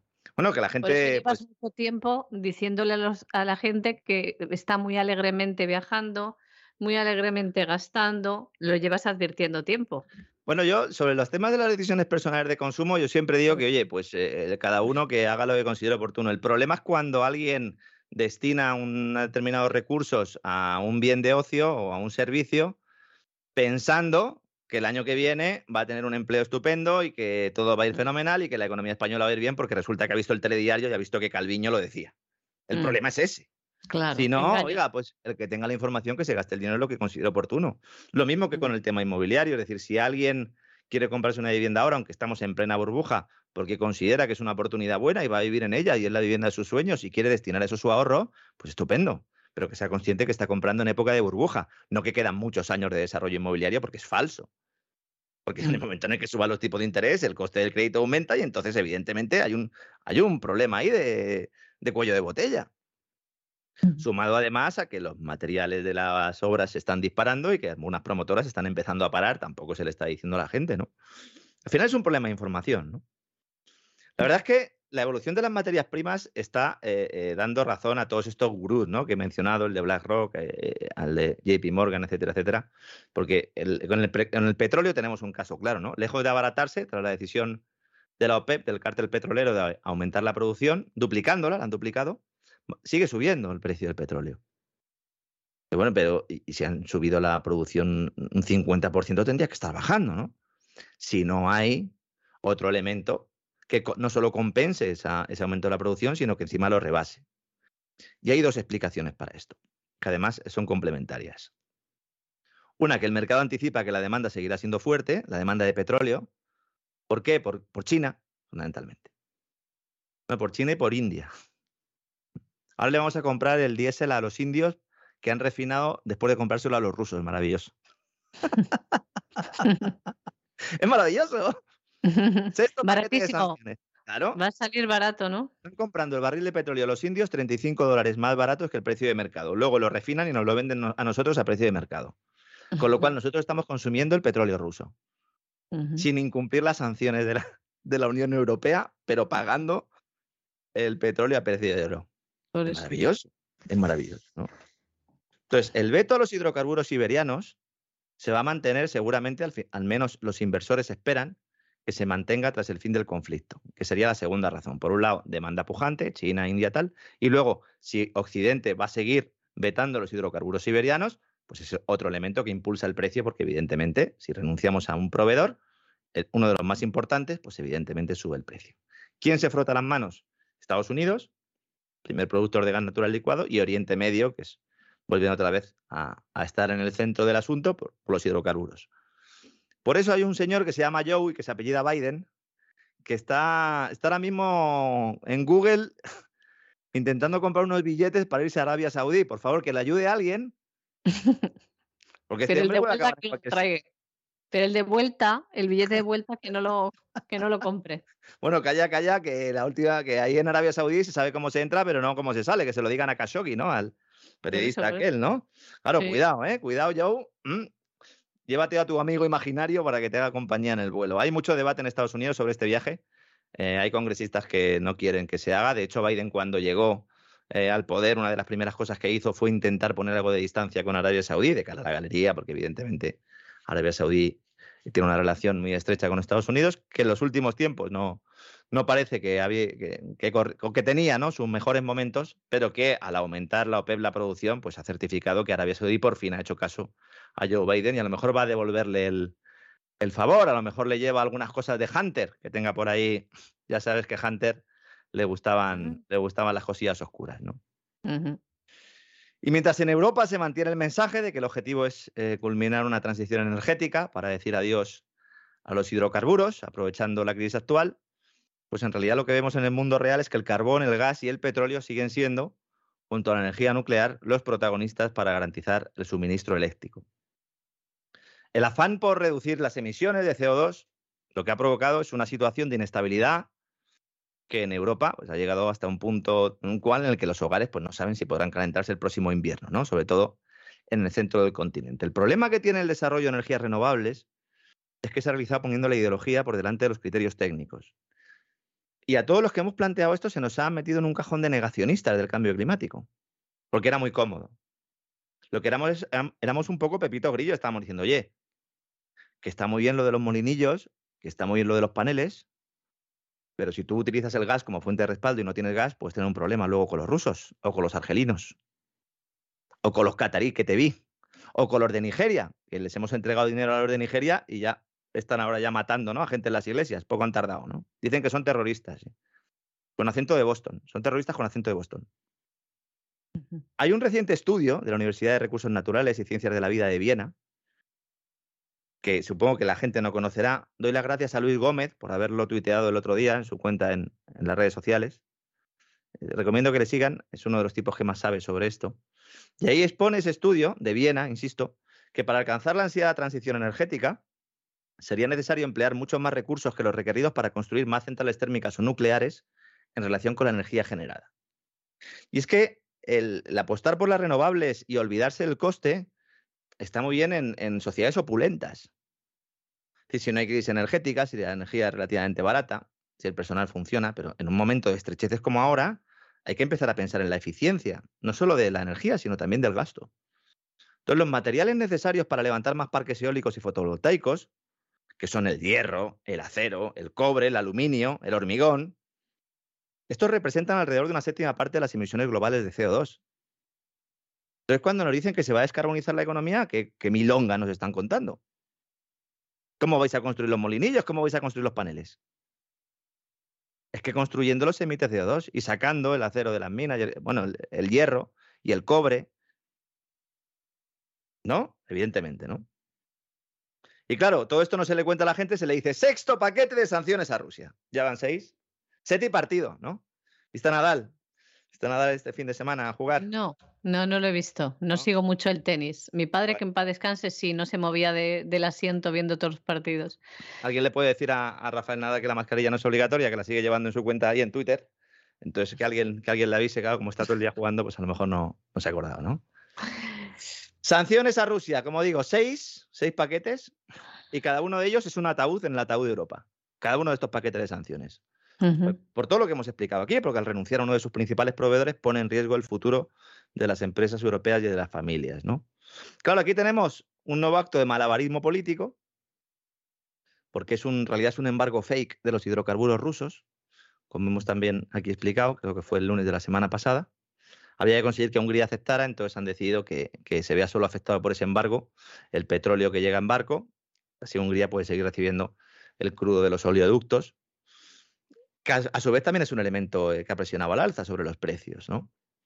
Todo aquel que no abre una cuenta en el banco de Gazprom, pues eh, se queda sin suministro. Hay algunos países, sobre todo empresas de algunos países, como en Dinamarca, que han decidido que, no pagan y entonces no tienen acceso a ese crudo. También es verdad que ellos pueden mirar al norte y a lo mejor pueden conseguir hidrocarburos de Noruega y tal. Cuidado con el Ártico. Empiecen a mirar el mapa mundi por la parte de arriba, que el Ártico va a ser muy importante, ¿no? Y mientras la OTAN quiere alargar la guerra en el este, como hemos eh, comentado en el boletín, pues algunos países aliados empiezan a preparar el terreno para la gran hambruna. Eh, el ministro de Exteriores de Italia, María Jesús, le llama la guerra mundial del pan a la gran hambruna. Eh, no sé, yo creo que plantearlo en estos términos, la verdad es que eh, pues es bastante irrespetuoso sobre, sobre esas personas que van a morir y que nos dicen que les importan mucho, pero en realidad les importan tres pepinos. ¿no? Ucrania y Rusia son grandes productores de cereales y el mensaje occidental oficial es que millones de personas van a morir de hambre por culpa de Putin, ocultando que los barcos no pueden salir de los puertos de Ucrania, aunque Rusia se lo permitiera, porque es que resulta que Zelensky y sus amigos han puesto ahí unas minas. Claro. Dice, bueno, es que no me deja sacar los barcos. Dice, pero muchacho, ¿cómo vas a sacar los barcos si has puesto ahí unas minas? Para que yo tampoco los saque. ¿De quién es la culpa? Bueno, pero hay que buscar la cabeza de turco, que entonces tiene que alimentar esa falacia, ¿no? Sí, sí, efectivamente, ¿no? Las hambrunas ayudan a acelerar cuestiones que están en la agenda de estos tipos. Una de ellas, la inmigración descontrolada que se produce cada vez que hay una crisis alimentaria. Claro, normal porque la gente huye buscando comida. Cuidado, no demonicemos en muchas ocasiones al que viene, sino al que ha hecho todo lo que tiene que hacer para que venga. y para que venga en una situación de desesperación, ¿eh? Porque esos también tienen acento de Boston y de Manchester. La ONU y el Banco Mundial llevan semanas mostrándonos un futuro que en buena medida ellos han ayudado a crear, destruyendo durante años, yo diría incluso décadas, la capacidad agrícola de los países del tercer mundo, obligándoles a pasar por el aro de la transición ecológica limitando el acceso a los mercados del primer mundo, enterrándolos también en montañas de deuda para luego saquearlos. Esto ya lo contamos en el programa que hicimos en cesarvidal.tv eh, sobre la gran hambruna, contenido para suscriptores. Hay un mensaje que, mm, bueno, pues para todos, ¿no? Porque claro, no todo el mundo es suscriptor y, muchos escuchan este despegamos sin serlo, ¿no? Hay que decir bien alto que es falso que haya escasez de alimentos. Sobran los alimentos. Cuando se está apuntando a que hay un interés en reducir la oferta y que están ardiendo determinadas fábricas y determinadas plantas que se dedican a, a producir eh, alimentos, manufacturas eh, alimenticias, etcétera, etcétera, no niego que en muchos casos pueda haber un interés para subir el precio, pero lo que subyace ahí es que están operando al máximo de su capacidad, porque el mercado está intervenido. El problema no es que no haya comida, sino que hay muchas personas que no pueden hacer a la comida porque no se permite comerciar con los países productores. Ahora tenemos el caso de Rusia, pero ha habido otros porque se crean costes burocráticos imposibles de asumir para determinados países. Los aranceles. Y de esto somos responsables los países europeos, ¿eh? que hemos creado una política agrícola común para proteger nuestro sector agrícola. Algunos se enfadarán y dirán, bueno, y si no lo protegemos nosotros, bueno, pues sí, pues si es que si no protegemos nosotros nuestro sector agrícola, entonces tenemos que esperar que haya gente que se muera de hambre fuera. Pero no digamos que vamos a luchar para que la gente se muera de hambre, no, la estamos matando nosotros. ¿Con otro objetivo? Con otro objetivo. Y los responsables no son solo los gobernantes corruptos de los países no desarrollados, con sus estructuras antidemocráticas, etcétera, etcétera. Los, culpables ocultan, eh, ocupan lujosos despachos en capitales occidentales. Y muchos de ellos cobrando unos salarios de escándalo por un trabajo que están haciendo de forma inversa. Fondo Monetario Internacional, Banco Mundial, el Banco Internacional del Desarrollo. Bueno, lo de los bancos de desarrollo, yo conozco gente que trabaja en bancos de desarrollo y eso sí que es un nido, ¿eh? Pero no de pajaritos ni de canarios. Son caballos de Troya para implantar este modelo extractivo en el que se ha convertido el mundo.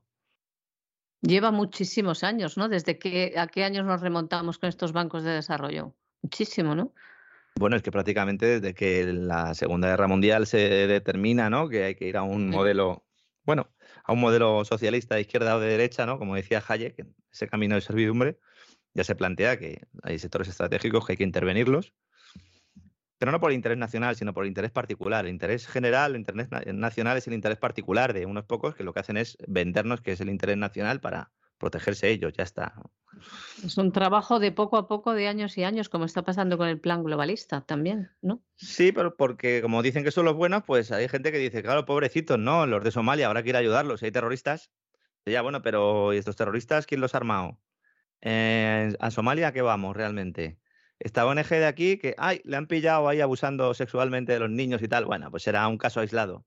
El caso de Oxfam, el caso de Oxfam es tremendo. O sea, que Oxfam siga sacando informes cuando están condenados por abusos sexuales, oiga. Mm. Es tremendo. En vez de estar cancelada directamente esa organización. yo conozco voluntarios que han ido a trabajar a zonas eh, complicadas y les han mandado a su casa porque eso es un negocio y es un chiringuito. Mm, que iban en coches de lujo. Algún policía incluso le han retirado la licencia por haberlo denunciado. Mm. Tremendo. Claro. ¿Cómo se aprovecha la gente de la miseria de los demás, humana, saca beneficio? Es tremendo, es algo que el, ser humano no tenemos que estar nada orgullosos de eso. ¿eh? Mientras que dicen que son los buenos. Por eso siempre yo insisto tanto. En el momento en el que nos demos cuenta de que no son los buenos y dejemos de eh, colaborar en todo esto, pues irá cayendo. Pero mientras sigamos colaborando, y mirando para otro lado. Claro, luego sale el ministro de Exterior de Italia y dice, estamos en la guerra mundial del pan. Esto va a provocar inestabilidad política en África. Van a proliferar las organizaciones terroristas. Va a haber golpes de Estado. Va a haber crisis migratoria. Efectivamente, es que ese es el objetivo. El pasado viernes, Putin prometió no obstaculizar la exportación de cereales de Ucrania, que puede decirlo más o menos en serio, pero que mucha gente no sabe que esto lo ha dicho Putin porque están censurados los medios rusos. Ya salió publicado en algunas agencias occidentales y ha dicho que va a garantizar un paso seguro de buques si Kiev retira las minas de los puertos. ¿Mm? Son estos medios que tampoco han, han, difundido que el pasado viernes, tras estas manifestaciones de Putin, los precios agrícolas bajaron a niveles de hace dos meses. Es decir, el mercado va un poco descontando todo eso, ¿no? El grano puede salir a través de los puertos del mar de Azov que Rusia controla, como los de Verdiansk y Mariupol, a través del río Danubio, Rumanía, Hungría, Polonia, Bielorrusia. Esto es lo que está ofreciendo Rusia en estos momentos. Dice que esto es lo más simple, Pero claro, esto requiere el levantamiento de sanciones que fueron impuestas contra Minsk, ¿no? La Asociación Italiana de Productores Agrícolas, vayamos a las cifras, acaba de publicar un informe diciendo que la salida de los barcos de los puertos del Mar Negro, si se produjeran, si se facilitaran esta salida, habría unas 20 millones de toneladas de trigo que directamente, cebada y maíz, que entrarían de los países ricos a los países pobres, ¿no? Países como Egipto, Turquía, Irán, compran más del 60% de su trigo a Rusia y Ucrania. Claro, Irán se lo va a seguir comprando, ¿verdad? Y Turquía también. Rusia sobre todo. Pero ¿qué va a pasar con el resto? ¿Qué va a pasar con Pakistán? ¿Qué va a pasar con Libia, con Túnez, con Yemen, Líbano? Ahora mismo los camiones sufren largos retrasos, los camiones con el grano, en la frontera con Polonia y Rumanía, mientras que el transporte de grano por ferrocarril es difícil porque los trenes eh, eh, circulan por vías de distinto ancho. Esto también es lo de la integración europea. Casualmente, los de Bielorrusia sí van por el mismo ancho, pero claro, por Bielorrusia no se puede sacar. Para que veas hasta qué punto es un, es un problema artificial. Es un problema creado por burócratas. Financial Times le echa la culpa a los rusos y dice, no, es que los rusos se han quedado más o menos con unas 500.000 toneladas de grano en los territorios ocupados. Bueno, pues a lo mejor. Dice, algunas granjas ucranianas han sido alcanzadas por ataques aéreos, sí. Pero se olvida el diario británico de mencionar el efecto que tienen las sanciones internacionales sobre las exportaciones rusas en la gestación de este problema. Claro, los mismos que la provocan nos dicen que lo van a solucionar interviniendo en el tercer mundo para saquear, para saquear recursos, ¿no? Claro, uno coge un periódico y dice, pero si todo esto que me estás contando aquí no, no sale nada, no, no, ahí salen otras cosas. Salen notas de prensa, de empresas, diciendo que si Repsol ha vendido, que si Sacier ha vendido Repsol, o que si Sánchez está muy contento, o que Yolanda Díaz, la ministra eh, de Trabajo española, ha decidido elevar el coste de la indemnización por despido. Es decir, en un país donde hay 4,2 millones de demandantes de empleo en los registros del SEPE, como dijimos el otro día, quiere hacer aún más rígido el mercado de trabajo español. Dice que va a modernizar la regulación de la indemnización por despido para que sea disuasoria y reparadora, es decir, prohibido despedir. Cuando se habla del tema de prohibir el despido, de elevar el coste, también se tiene una visión cortoplacista que los políticos además ayudan ¿no? a, a meternos en la cabeza. Si es muy caro despedir, hasta el punto, pongamos el ejemplo de que fuera imposible despedir si es imposible despedir, no se va a contratar a nadie más. ¿No? Se supone. Claro, si viene una recesión, ¿no? Viene una recesión, imposible, prohibido despedir. Entonces, ¿qué haces? Quiebras la empresa. ¿No? El coste laboral está tan alto, tú no puedes sostenerlo, quiebras la empresa. Y la empresa que continúe en pie no va a contratar luego nueva gente. Claro. Porque no puede echar. Ni siquiera puede reajustar sus plantillas. El tema de la flexibilidad laboral hay que verlo por los dos sitios. ¿Por qué Estados Unidos tiene una tasa de paro tan baja? Porque es un mercado muy flexible, es decir, puedes dejar de trabajar muy fácilmente, mañana usted no venga, pero es que a lo mejor pasado ya tienes otro trabajo. Eso es. Aquí te quedas sin trabajo y estás fastidiado, estás hundido, estás muerto. Entonces, aunque el gobierno no quiere reconocerlo, pues nuestro país tiene la tasa de paro más alta de Europa, según revelan los últimos datos de Eurostat, y el camino para lograr reducirla es facilitar la contratación, no dificultarla, elevando el coste del despido y sobre todo no subiendo las cotizaciones sociales, que es lo que va a hacer el gobierno, ¿no? Eso sí, antes de acometer estos cambios, pues se aprobará una nueva regulación para que las empleadas del hogar cobren el paro, un nuevo estatuto del becario y ya veremos qué pasa con esos nuevos presupuestos si finalmente el Banco Central Europeo pues decide mantener el rescate, María Jesús. Yo creo que vamos a tener vamos a tener Pedro Sánchez para rato. Qué miedo, ¿no? Qué miedo. Bueno, a mí me da igual de miedo que el otro, ¿eh? Y el que venga, ¿no? También. Sí, bueno, es que si viene Feijó. Mm, sí. Bueno, no sé si viajará en Falcon o no, pero a Davos irá igual y hará todas las cositas igual. Eso sí. sí. Efectivamente, María Jesús. Pues hasta aquí entonces hemos llegado, Lorenzo. Hasta aquí hemos llegado en el vuelo diario. Perfecto, me ha encantado volar contigo y ha sido un poco de turbulencia, pero se ha llevado bien, se ha llevado bien. Sobre todo que, bueno, hemos conocido lo que pasa detrás de lo que no nos cuentan, ¿no? Y nada, ahora te vas con César. ¿no? Ahora un poquito de historia. Eh, no sé si llegaré vivo al fin de la jornada, pero sí. Y luego tú estarás con Sagrario. Eh, Eso es. Y luego palabras al aire, así que no se vayan, que aquí la voz continúa. Nos vemos entonces el próximo día, mañana. Hasta mañana, María Jesús. Hasta mañana, Lorenzo. Muchas gracias.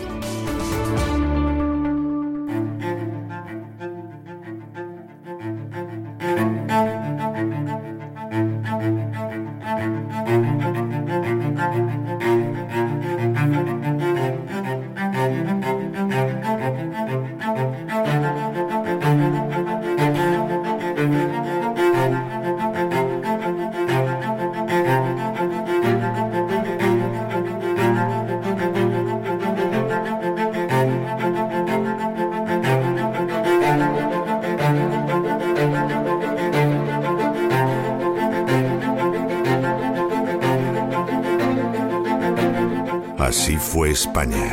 Con César Vidal y Lorenzo Ramírez.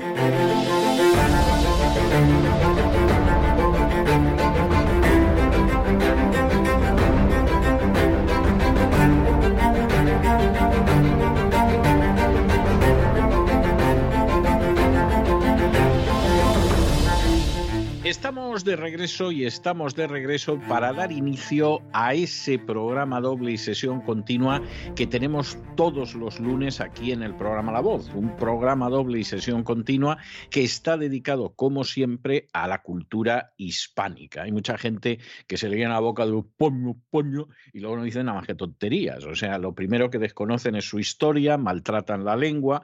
Bueno, pues nosotros aquí en La Voz todos los lunes, primero empezamos yendo a la Así fue España. Todavía, todavía, por algunas semanas así fue Hispania, para que la gente conozca de verdad la historia de España, no las pavadas que se dicen en una o en otra dirección. Y luego ya saben que después de ese Así fue España, tenemos a doña Sagrario Fernández Prieto, que nos enseña en las palabras al aire a escribir y a hablar de una manera mucho más propia y adecuada esa bellísima lengua española. Pero en fin, de momento nos quedamos en la historia. Don Lorenzo Ramírez, que ha sobrevivido como siempre al despegamos, está aquí con nosotros. Muy buenas noches, don Lorenzo. Muy buenas noches, don César. Aquí encantadísimo ya de entrar en... Eh, ya entramos en España, ya estamos en España. Ya, por ya estamos en España, efectivamente. Hispania dirían todavía, pero ya entramos en España. Y este va a ser el primero de un duplo de de programas que vamos a hacer, de secciones que vamos a hacer, en las que vamos a contar esta semana cómo eran los visigodos que finalmente pues llevan entrando un montón de tiempo en España y ahí se quedan, y eso lo vamos a ver esta semana, Dios mediante, y la que viene, cómo eran esos hispano-romanos que vieron que iban llegando los visigodos. Y entonces, pues, pues eso lo vamos a ver la semana que viene. Pero eso nos va a dar un cuadro de cómo fue la llegada de los visigodos o las llegadas, habría que decir, de los visigodos y cómo eso pues configuró de alguna manera una España totalmente distinta. O sea, en ese sentido es enormemente importante. Hay que decir en primer lugar, aunque lo hemos dejado caer en alguna ocasión en las últimas semanas, que en contra de lo que sostuvo algún historiador como el francés Guissot, bueno, pues los bárbaros eran bárbaros, no cabe la menor duda, pero había algunos bárbaros menos bárbaros que otros, o había unos bárbaros más civilizados, más romanizados que otros. Los visigodos posiblemente eran uno de los pueblos germánicos más absolutamente civilizados que irían absorbiendo todo de una manera bastante, bastante más rápida y que desde luego en ese sentido, pues de alguna forma, aunque la entrada fue una entrada traumática, pues fue menos traumática que con los suevos, los vándalos o los alanos. También porque no fue, claro, también porque no fue de una vez eh, sola, ¿no? Como dice. Exactamente. Próximamente. Y luego que los suevos, los aranos y tal eran fundamentalmente guerreros y no habían intentado, ¿no? Hacer esa entente con Roma, no habían estado todo ese tiempo en las Galias, incluso trabajando para los romanos en algunos casos, como hemos estado contando en estos últimos tiempos. No se habían terminado de romanizar y cuando llegan los visigodos a España se encuentran a un pueblo que en muchos aspectos era similar, ¿no? Y de alguna manera que era superior, ¿no? Podríamos decir que incluso era superior en algunos aspectos. Y con el que venían teniendo contacto pues desde hacía un siglo, que en fin, en un siglo eh, aristas acaban limándose, ¿no? Eh, habría que decir, para esos oyentes sobre todo que escuchan esta parte del programa con un cuaderno y un bolígrafo y toman notas, que hubo seis llegadas de los visigodos a España. Es decir, los visigodos eh, van llegando a España desde antes de la caída del Imperio Romano hasta después de la caída del reino visigodo en las Galias en, seis grandes movimientos. El primer grupo que viene a España fue cuando en un momento determinado, lo vimos en su día, hay unos reyes suevos que se llaman Requila y Requiario, que están empezando a corretear por España como quieren, arrasando todo a su paso, y entonces el emperador Abito le pide a Teodorico II, el rey de los visigodos, que acabe con esta gente. Es decir, los visigodos aquí actúan a las órdenes del imperio romano y en el sentido de, bueno, hay una parte del imperio importante como es Hispania que la están arrasando los suevos.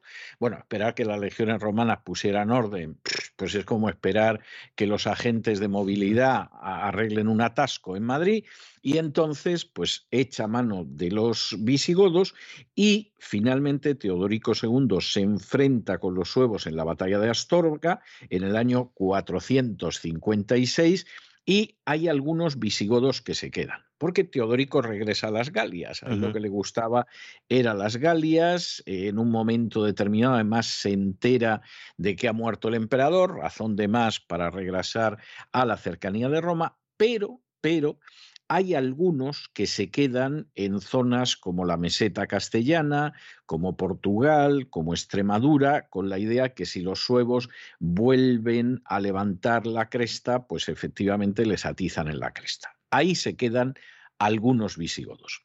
Segundo episodio de los visigodos apenas unos años después, que es cuando Eurico ocupa una buena parte de la Tarraconense, que a esas alturas era ya lo único que quedaba en Hispania que obedecía al Imperio Romano. El resto lo estaban arrasando distintos pueblos bárbaros y en torno al año 470, Eurico el visigodo envía dos ejércitos, uno por tierra y otro por, mal, por mar. El de tierra lo mandaba un conde visigodo que se llamaba Gauterico, que cruzó los Pirineos por Roncesvalles, que tomó Pamplona y que llegó hasta, hasta, perdón, hasta Zaragoza, que también acabó conquistando. Es decir, aquí hay una segunda entrada de los visigodos, la que es por tierra consigue llegar a Zaragoza y tomar, pues eso, toda la zona de Navarra, en fin, de alguna manera lo que sería la cuenca del Ebro.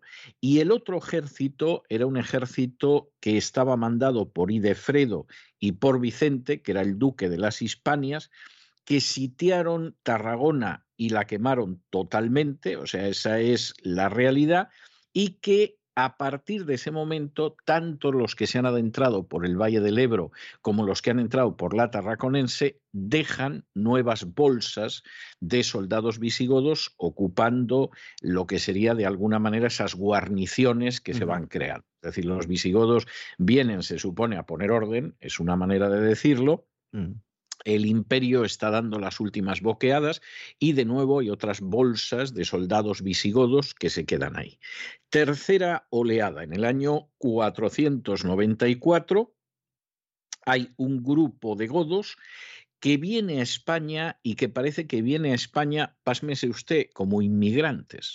Es decir, esta gente no eran militares, esta gente no eran eh, tropas que vienen a poner orden o a saquear o a las dos cosas a la vez, sino que es gente que va buscando cómo ganarse la vida en algún sitio. Y entonces seguramente muy movidos porque había ya esos bolsones de soldados visigodos, pues esta buena gente viene a España como inmigrantes y se quedan como inmigrantes, esto en torno al año 494. Para trabajar en agricultura y ganadería, eh, Exactamente. fundamentalmente. Exactamente, que es un dato que nos transmite la crónica César Augustana, es decir, la crónica zaragozana digamos hoy, y que nos habla de ello. En el 496, es decir, dos años después, en Tarragona aparece un sujeto que se llama Burdunelo, que era al parecer un caudillo local y que decide enfrentarse con los godos. Es decir, a esta gente los godos llevaban poco tiempo en Tarragona, no les gustaba lo más mínimo el dominio de los bárbaros y Burdunelo se levanta contra ellos, lo que tiene como consecuencia inmediata que llega otra nueva oleada de godos para acabar con Burdunelo. Y efectivamente a Burdunelo lo machacan y de paso esa nueva oleada de godos se va a quedar en España. Al año siguiente, y esto es bastante, bastante interesante, estamos hablando ya del 497, eh, los visigodos no solamente es que han derrotado a Burdunelo. Es que además algunos de los propios coterráneos de Burdunelo se lo entregaron a los visigodos que decidieron, aquí vamos a dar ejemplo, y se llevaron a Burdunelo a Tolosa, todavía estaban en Tolosa, y lo quemaron. Aquí todavía Clodoveo no, no había acabado con no Alarico. había, ¿no? había acabado con la historia, todavía existía y efectivamente pues ahí estaba esta buena gente. Y por cierto, tengo que decir que a Burdunelo no lo quemaron de una manera más o menos normal, es decir, se le ata una estaca, se pone una pira y en fin, modelo inquisitorial, pues ahí arde totalmente, ¿no? A Burdunelo más bien lo metieron al horno, ¿eh? porque lo metieron dentro de un toro de bronce, el toro de bronce lo calentaron y debieron de hacer, pero un burdunelo al horno verdaderamente notable. Por lo que sabemos, no se lo comieron, pero vamos, aquello debía de ser una forma de muerte espantosa. Yo no sé si incluso peor que la de la estaca y la hoguera, porque que te metan dentro de lo que es auténticamente un horno, que es el toro de bronce, y te vayas quemando vivo, o sea, eso debe de ser algo, pero efectivamente terrorífico. Esa es la historia que hay. Por lo que sabemos de la gente que, que ya, vamos, acabó con Burdunelo y los restos, y que eran visigodos, se quedaron en la zona porque en el año 506 sabemos que conquistan Tortosa. Lo cual quiere decir que no toda la Tarraconense la habían ocupado, que iban ocupando trocitos, pero que, en fin, en ese momento aprovechan para apoderarse de un enclave como era Tortosa. Iban Y así- además eh, haciendo pequeñas fortificaciones, es decir, no- perdían el tiempo en intentar controlar la zona, hacían pequeñas fortificaciones, ponían sus muros y tal, no perdían tampoco el tiempo con monumentos ni con historias, y iban hacia adelante, hacia adelante, hacia adelante. De hecho, luego precisamente se quedarían en, en esa tarraconense entre Barcelona y Toledo, ¿no? Efectivamente, lo ha descrito usted muy, muy correcta y muy apropiadamente, don Lorenzo. Efectivamente es así. Eso explica que no eran muchos, y iban, pues más que nada, intentando Esa es controlar la el gran cuestión. territorio. ¿Cuántos eran, don César? ¿Cuántos eran? Bueno, la mayoría, la mayoría parece que llegó en la sexta oleada. ¿eh? La Sí. sexta oleada se produce, esto lo hemos visto en las últimas semanas, cuando llega Clodoveo, rey de los francos, y efectivamente les causa una derrota devastadora en Bulle y los visigodos tienen que irse retirando y se retiran hacia España. Esto empieza en esos momentos, pero lo cierto es que la retirada, por eso de que se van agarrando como pueden al terreno que les queda en el sur de Francia, esa es una retirada que se va a prolongar hasta el 531. Ya vimos lo que le acabó pasando al pobre Amalarico, al que derrotaron en Narbona, que perdió algunas ciudades aquitanas, etcétera, y que realmente ya al final eh, la mayor parte de los visigodos que estaban fuera de España, porque en España casi todo eran guarniciones y aquellos emigrantes que llegaron en un momento determinado a ganarse la vida, pues no vivían la mayoría de los visigodos. Los visigodos, sin embargo, en ese final, final, final del siglo V, sobre todo inicios del siglo VI, ya es cuando rebasan totalmente los Pirineos y se establecen en España. ¿Cuántos vienen? que es la pregunta que usted hace y efectivamente es una pregunta pues tremendamente importante. Bueno, primero, no lo podemos saber porque los visigodos no tenían estadísticas ¿eh? y por otro lado tampoco tenían un sistema de desarrollo, de cobro de impuestos, Y etcétera. no tenemos textos suyos tampoco en su lengua, porque Tampoco, cogieron la nuestra muy rápidamente y tampoco tenemos nada suyo, en- ¿verdad? Exactamente, con lo cual ahí lo que uno tiene que hacer es aproximaciones, ¿no? Eh, Pérez Puyol en su día decían que era de, él había calculado que eran 300.000, pero en fin, para que la gente se haga una idea de, de, lo que esto podía ser, pues por ejemplo, Schmidt calculaba que en la época en que llegaron por primera vez a España con Ataulfo y Balia eran 100.000, o sea, la uh -huh. tercera parte, vamos, la uh -huh. diferencia. Algunos lo rebajan incluso a 80.000, he leído yo. Efectivamente, efectivamente, sí. Hay otros como es el caso, por ejemplo, de Menéndez Pidal y de Valdeavellano. Yo creo que Valdeavellano ahora mismo es un gran desconocido, pero, pero es uno de los grandísimos historiadores de las instituciones españolas y sobre todo de la Edad Media. Y entonces... La verdad es que es muy interesante todo lo que cuenta. Estos hablaban de 200.000 y luego hay otros, como por ejemplo el caso de Víctor de Vita, que los calculaba en 80.000. Eh. Hay, hay, un arqueólogo alemán que también se atrevió a entrar con esto y que además Vamos a ver, a mí la arqueología eh, me parece una ciencia auxiliar de la historia y como ciencia auxiliar tiene su relevancia y tiene su importancia, pero sacar conclusiones históricas solo de la arqueología mm. es muy complicado, por mm. no decir que es demasiado aventurado. Y si ya te pones a mirar a las estrellas, como hace alguno también, pues ya... Pues, pues bueno, ya está perdido, efectivamente. Entonces, había un arqueólogo alemán que se llamaba Reinhardt, que él sobre todo se fijó en los enterramientos. Y entonces, sobre la base de los enterramientos, él pensaba que estuvieron los visigodos entre los 70 y los 80 mil. Es decir, este era de... Hispano-romanos, poco más de 4 millones aproximadamente. Aproximadamente. Por ahí andaría, ¿no? Sí. Y entonces, bueno, yo creo que mm, esto tampoco es seguro, porque hay que tener en cuenta que hubo cementerios o necrópolis, como lo queramos llamar, que en su día fueron destruidas, con lo cual eh, hay otras que por otro lado eh, seguramente no hemos descubierto, con lo cual el número de los visigodos sobre la base de los enterramientos a mí me parece demasiado inseguro. Pero en fin, por colocarnos en dos cifras posibles, una máxima y otra mínima, los visigodos que llegaron pues pudieron estar entre los 80 y los 200.000, que efectivamente es una cifra muy pequeña. O sea, esa es la realidad.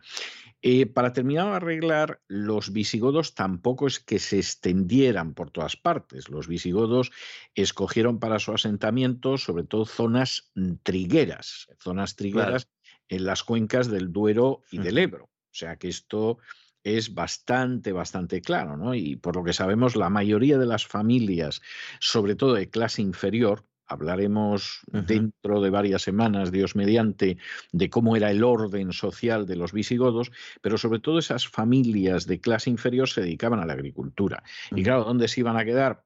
pues en la tierra del pan, ¿no? Como, como se conoce alguna de estas comarcas. Aunque luego las mesetas la desarrollarían y muy poca gente sabe que en realidad la meseta, el, cultivo tradicional de cereales, esa cebada, esa avena, ese trigo español de la meseta, son los, son los visigodos, no los romanos, los que lo ponen esto en marcha de verdad, porque lo que una, una, gran productividad en, las mesetas. Es así.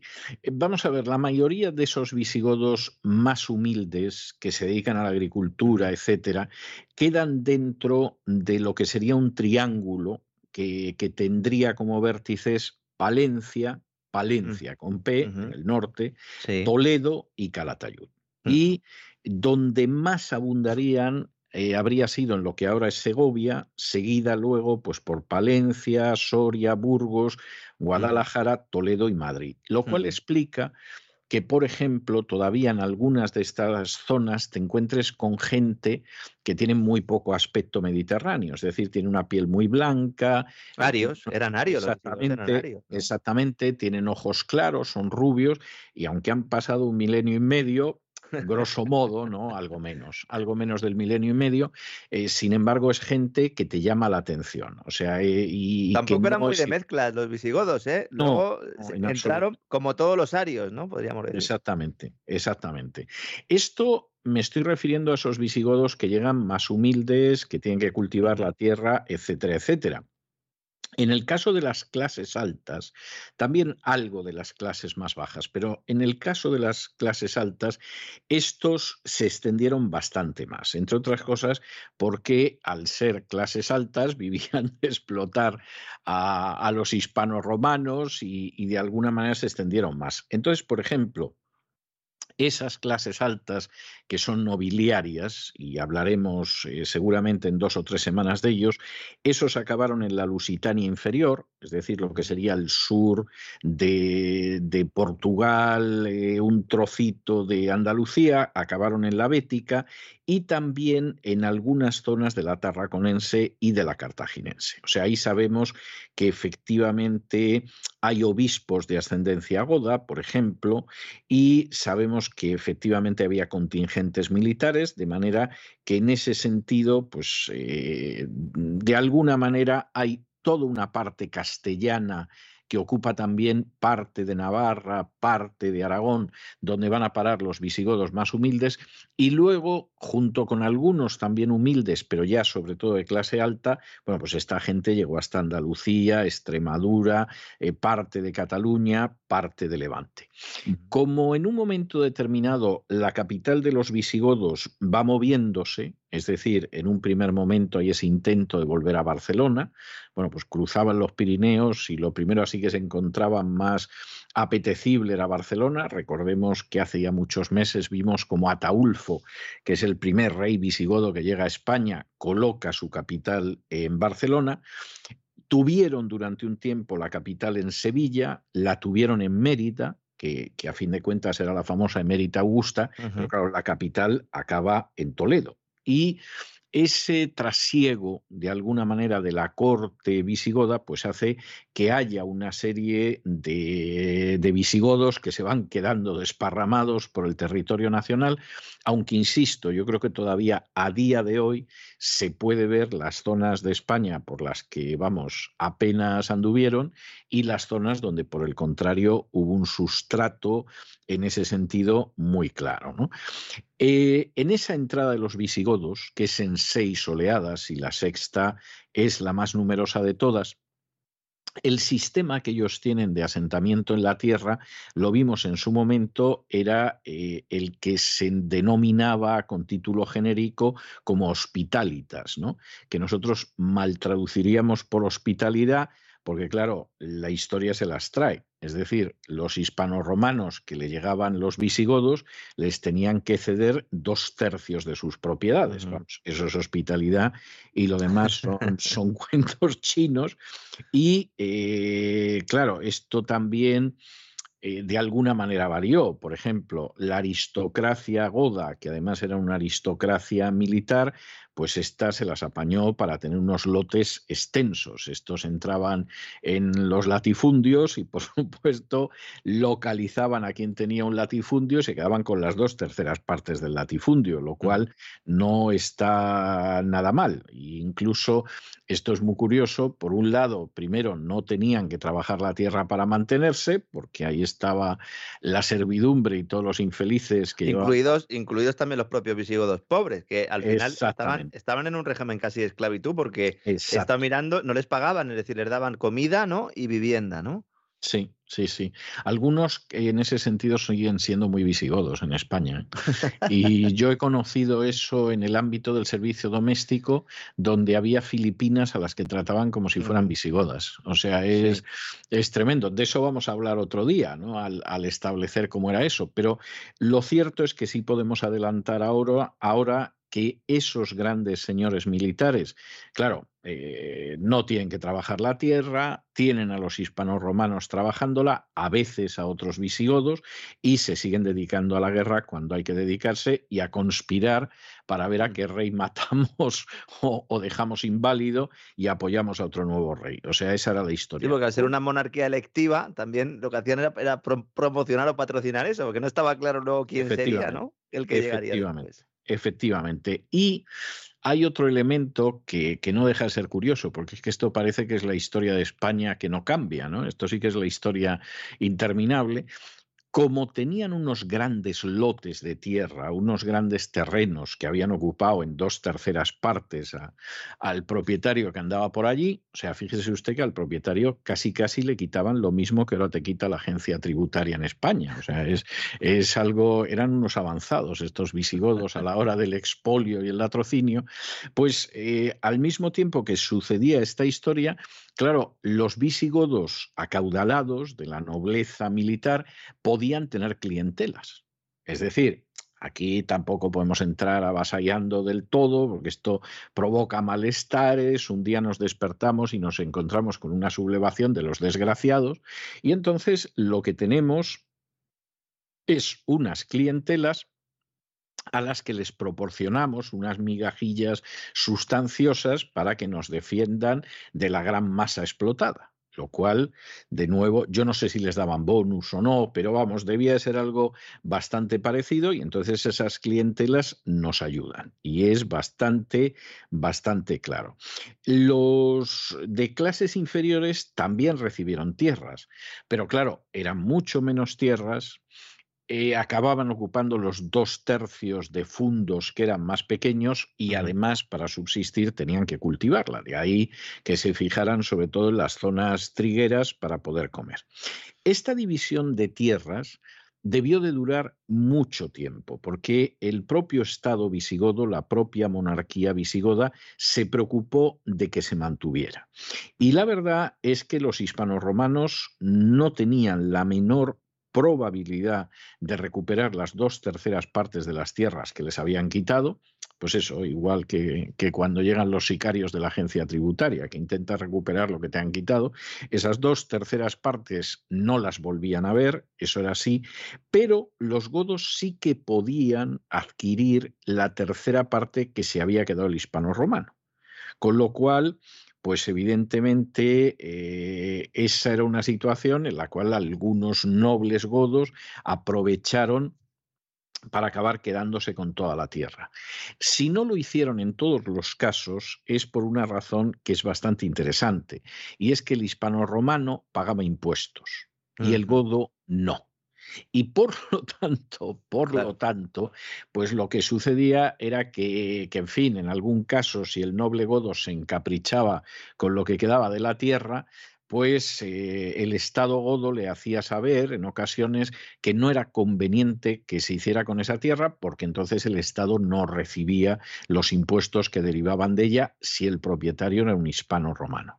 Y esto es, eh, es bastante interesante porque es algo que se va a volver a repetir, lo veremos en su día, cuando en el siglo VIII llegan los musulmanes a España. Los primeros musulmanes que llegan a España son muy tolerantes, están encantados de fichar a los judíos a su servicio porque los judíos son gente instruida y saben de administración y ellos pues muy poco, y al mismo tiempo no tienen mucho interés en que se conviertan los cristianos porque judíos y cristianos pagan un impuesto por permitirles tener una cierta tolerancia religiosa. Y claro, si se convierten al Islam, ese impuesto no lo pagan. Entonces, no es que los árabes primeros que llegaron a España fueran muy tolerantes. Lo que pasa es que querían seguir recibiendo impuestos. Claro. Y si esta gente, hombre, si abrazaba la doctrina del profeta, pues, pues bueno, pues ¿qué le vamos a hacer? ¿no? Aunque siempre miraron mal a esa gente y los llamaban maulas, ¿eh? lo cual es significativo. Pero evidentemente no forzaban las conversiones porque eso significaba percibir menos impuestos. Habrá que esperar, y esto ya no sé. Luego ya todos, años luego ya todos católicos, ¿no?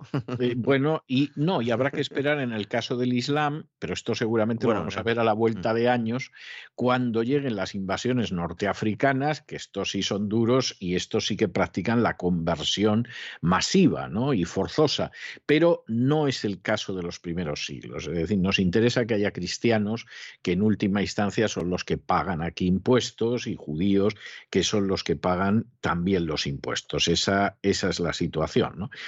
Eh, hay otra circunstancia también muy interesante en relación con esos visigodos que entraron en España y es que buena parte del de, eh, territorio de Hispania había quedado devastado durante las décadas anteriores. Es decir, por ahí pasaron suevos, vándalos, alanos, los bagaudas de los que hablamos en su momento, etc.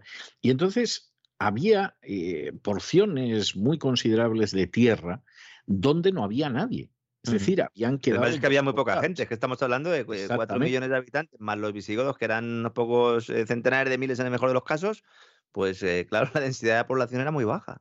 Sí, y entonces, claro, eso seguramente facilitó que no se produjera demasiada tensión entre los visigodos y los hispanos romanos, porque hubo zonas en las que los visigodos se ubicaron y no tuvieron que quitarle la tierra a nadie. O sea, esta es una de las cosas que en ese sentido es bastante interesante. Y hay otra cuestión también muy interesante, y aquí los visigodos eh, aceptaron lo que sucedía en esa sociedad hispano-romana, y es que, por ejemplo, los prados, los baldíos, que eran propiedad de los municipios y eran de uso común, se siguieron utilizando conjuntamente. Esto es lo que se llamaba la compascua. Bueno, pues la compascua no era que hacían la Pascua a nadie ni cosa por el estilo, la Pascua era que hacían en comunidad Y entonces lo que sucedía pues es que esos prados donde se llevaba a pastar a los animales, eh, en fin, otros bienes de este tipo, baldíos,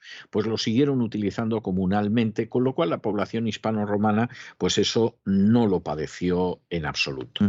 Grandes ganaderos también los visigodos. Eh, eran grandes ganaderos y y desde luego esa es una de las cuestiones en las que España se recuperó con lo que, con lo que pasaba con los visigodos. Vamos a hablar la semana que viene, Dios mediante, de cómo eran esos hispanos, cómo era esa sociedad en la que entra la, en fin, los visigodos. Lo vamos a comentar la semana que viene y dedicaremos una tercera semana a explicar cómo era la sociedad goda por dentro, es decir, cómo estaban articulados esos visigodos, cómo eh, funcionaban las instituciones, si se quiere rudimentarias, pero bastante eficaces con las que contaban, y vamos a ver cómo sobre esa base finalmente se va construyendo esa primera monarquía española, esa primera nación española, en la que, por supuesto, tendremos ocasión de verlo, hay grandes diferencias sociales,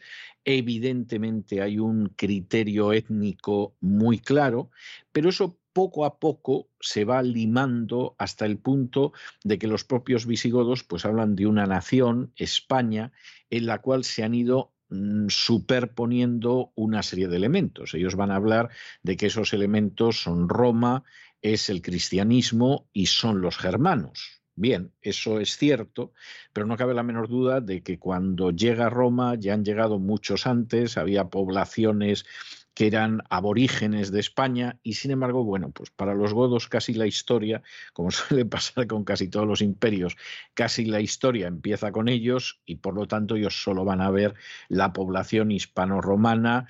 Eh, la idea del cristianismo y, por supuesto, la llegada de un pueblo germánico que aunque hayan llegado otros, no cabe la menor duda de que el más importante es el de los visigodos. Pero en fin, eso tendremos ocasión de verlo más adelante y la semana que viene vamos a contar cómo eran esos hispanos romanos que van viendo llegar en seis oleadas sucesivas a unos visigodos que crearán un nuevo estado. Unos visigodos, unos visigodos que eran pocos, que logran eh, además eh, enmaridarse, ¿no? O, compaginar ¿no? toda su cultura con la de esos hispanos romanos y crear una sensación de unidad de país, que es algo que Totalmente. no se había hecho. Totalmente, y además una unidad de país que eh, se mantiene dentro de unas fronteras muy bien definidas. Es decir, iremos viendo, después de terminar de describir cómo es esa sociedad y, todo lo demás, vamos a ir viendo cómo se va desarrollando la monarquía visigótica y tendremos ocasión de ver que efectivamente hay algunos trocitos de la península ibérica que no han sido dominados por los visigodos y que los visigodos van a hacer todo lo posible para que esa península ibérica sea un solo estado y una sola nación, aunque tengan que combatir al imperio más importante de la época que fue el imperio de Bizancio. Pero eso tendremos ocasión de verlo yo no sé, no me atrevo a decir si en semanas o meses, pero, pero así lo veremos. Muchísimas gracias por todo. A usted como siempre, a usted como nos siempre. Encontramos, nos encontramos mañana. Un fuerte abrazo, don César. Un fuerte abrazo.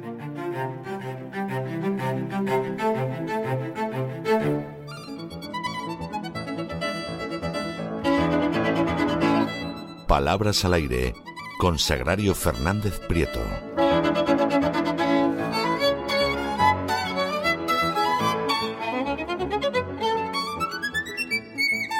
Pues aquí seguimos en el programa La Voz. No nos bajamos de este avión que vamos pilotando, esperando que César se eh, recupere pronto, que lo está haciendo muy favorablemente y va a estar muy pronto aquí con todos ustedes.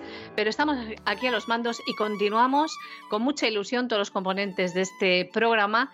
Y ahora llegamos a un aire que nos da un respiro maravilloso, como son las palabras al aire, con la insigne Sagrario Fernández Prieto. me, ha encantado que me llame insigne doña María Jesús. Le ha gustado, me alegra. Yo quería darle la bienvenida.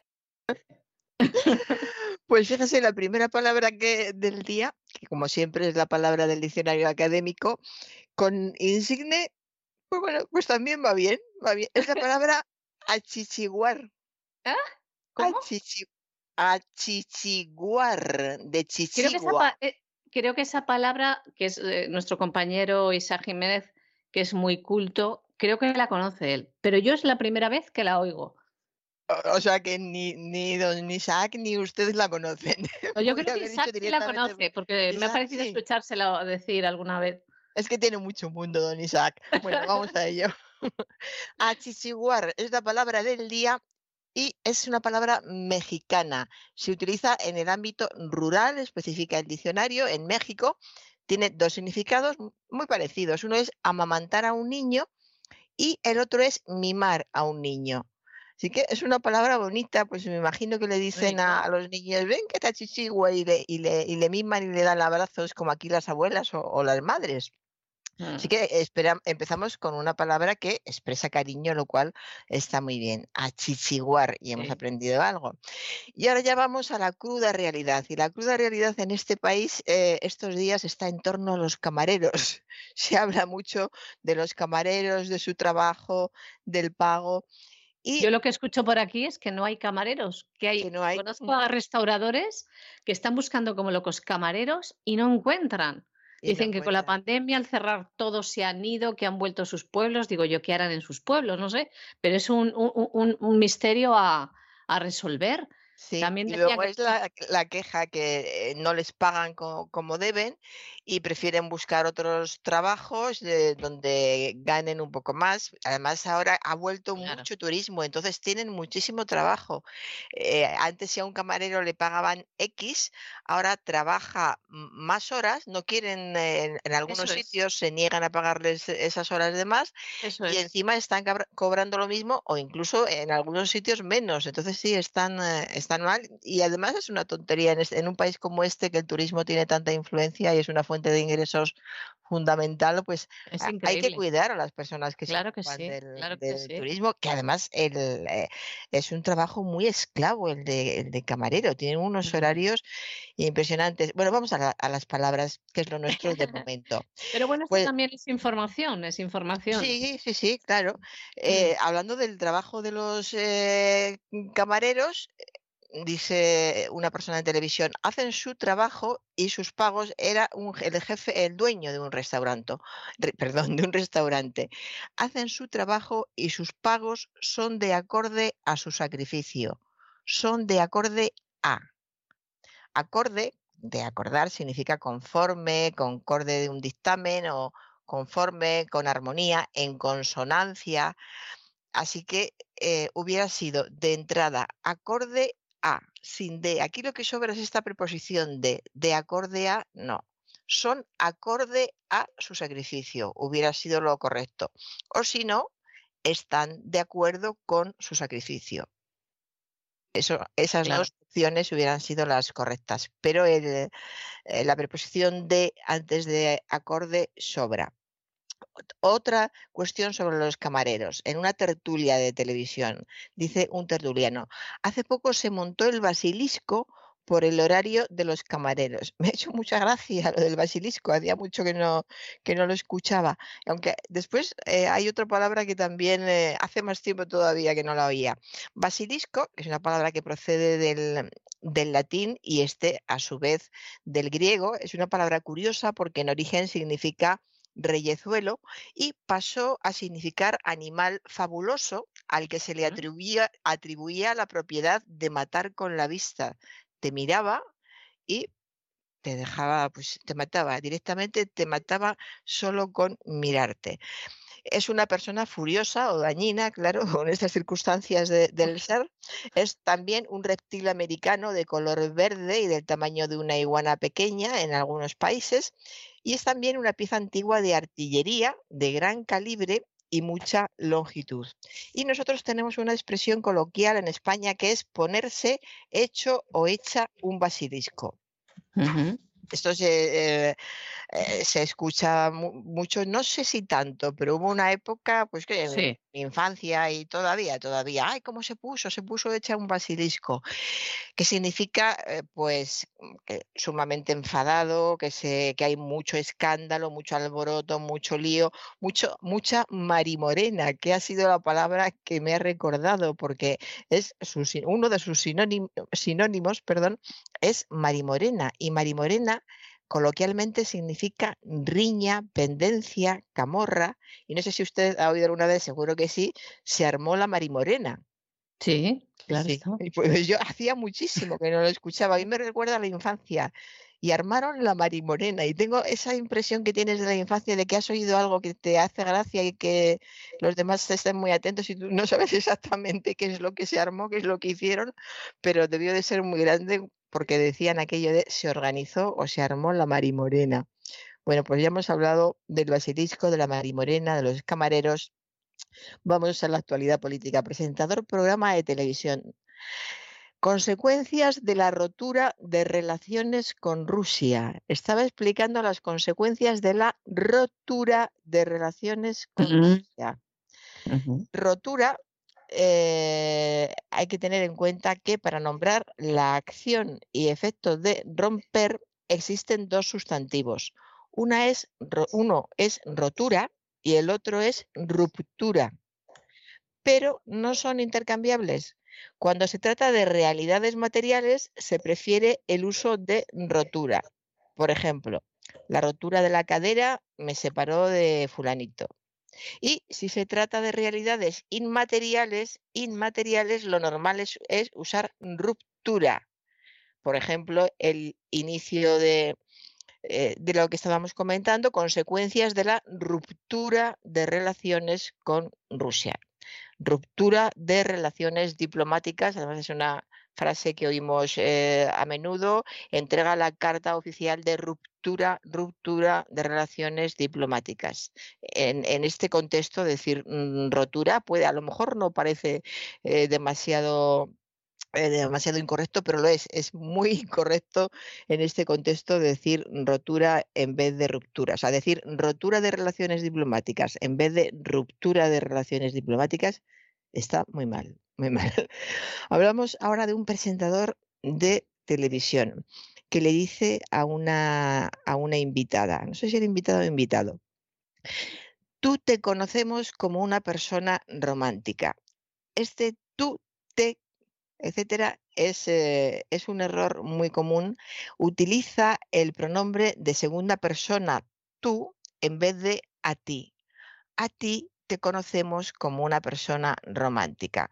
Como digo, es un error común, un error que dice poco del nivel cultural de, quien está hablando.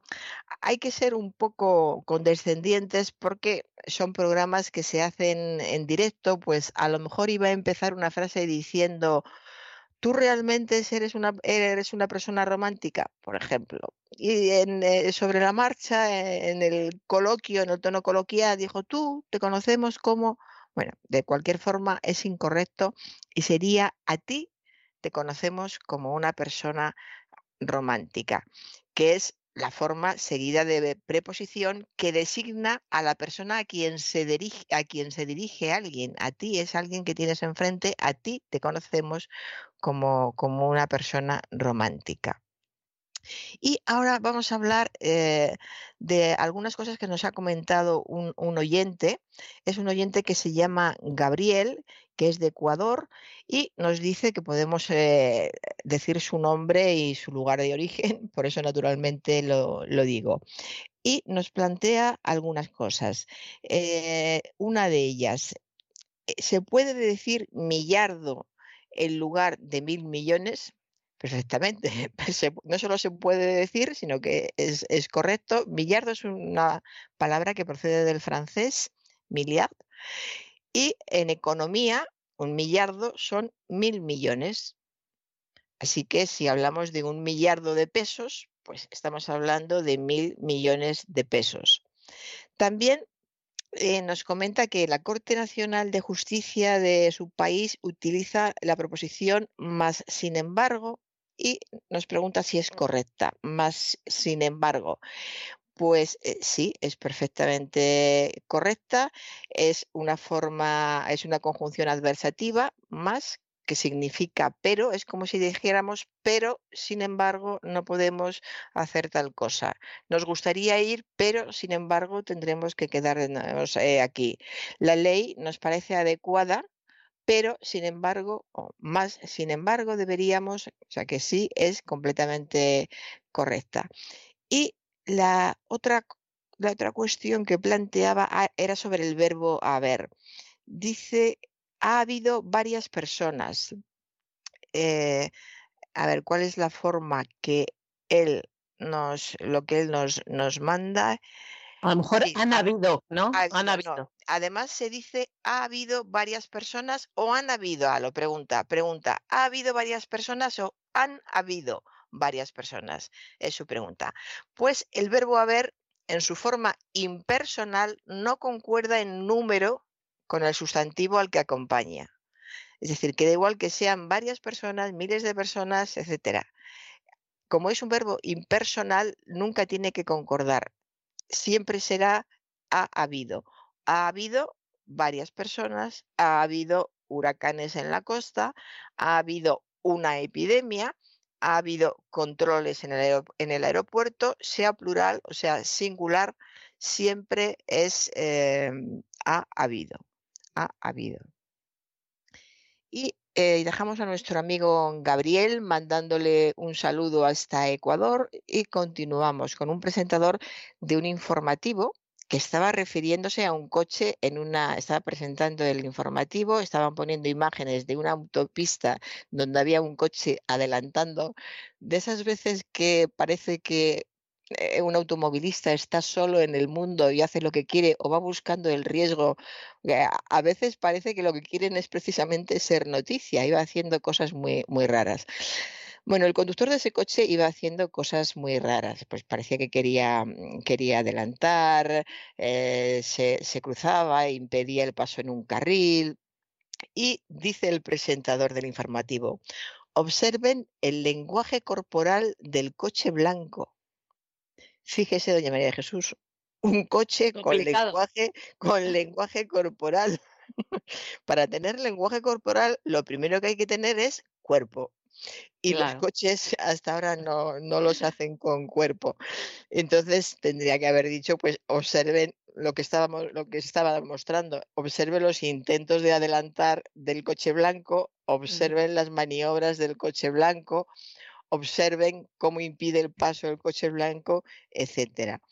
Pero han humanizado el coche, digamos, que le han humanizado al, coche. demasiado, no solamente tiene cuerpo, sino que además tiene lenguaje corporal, porque todos sabemos que hay personas con cuerpo, pero el lenguaje corporal tiene muy poco. Falla, falla. Pues aquí tenemos coche con cuerpo y con lenguaje corporal, lo tenía todo y tenía la capacidad de, irritar a cientos de personas que salían en ese momento de una importante autopista madrileña. O sea que como tener tenía, tenía muchas cosas el, el coche blanco.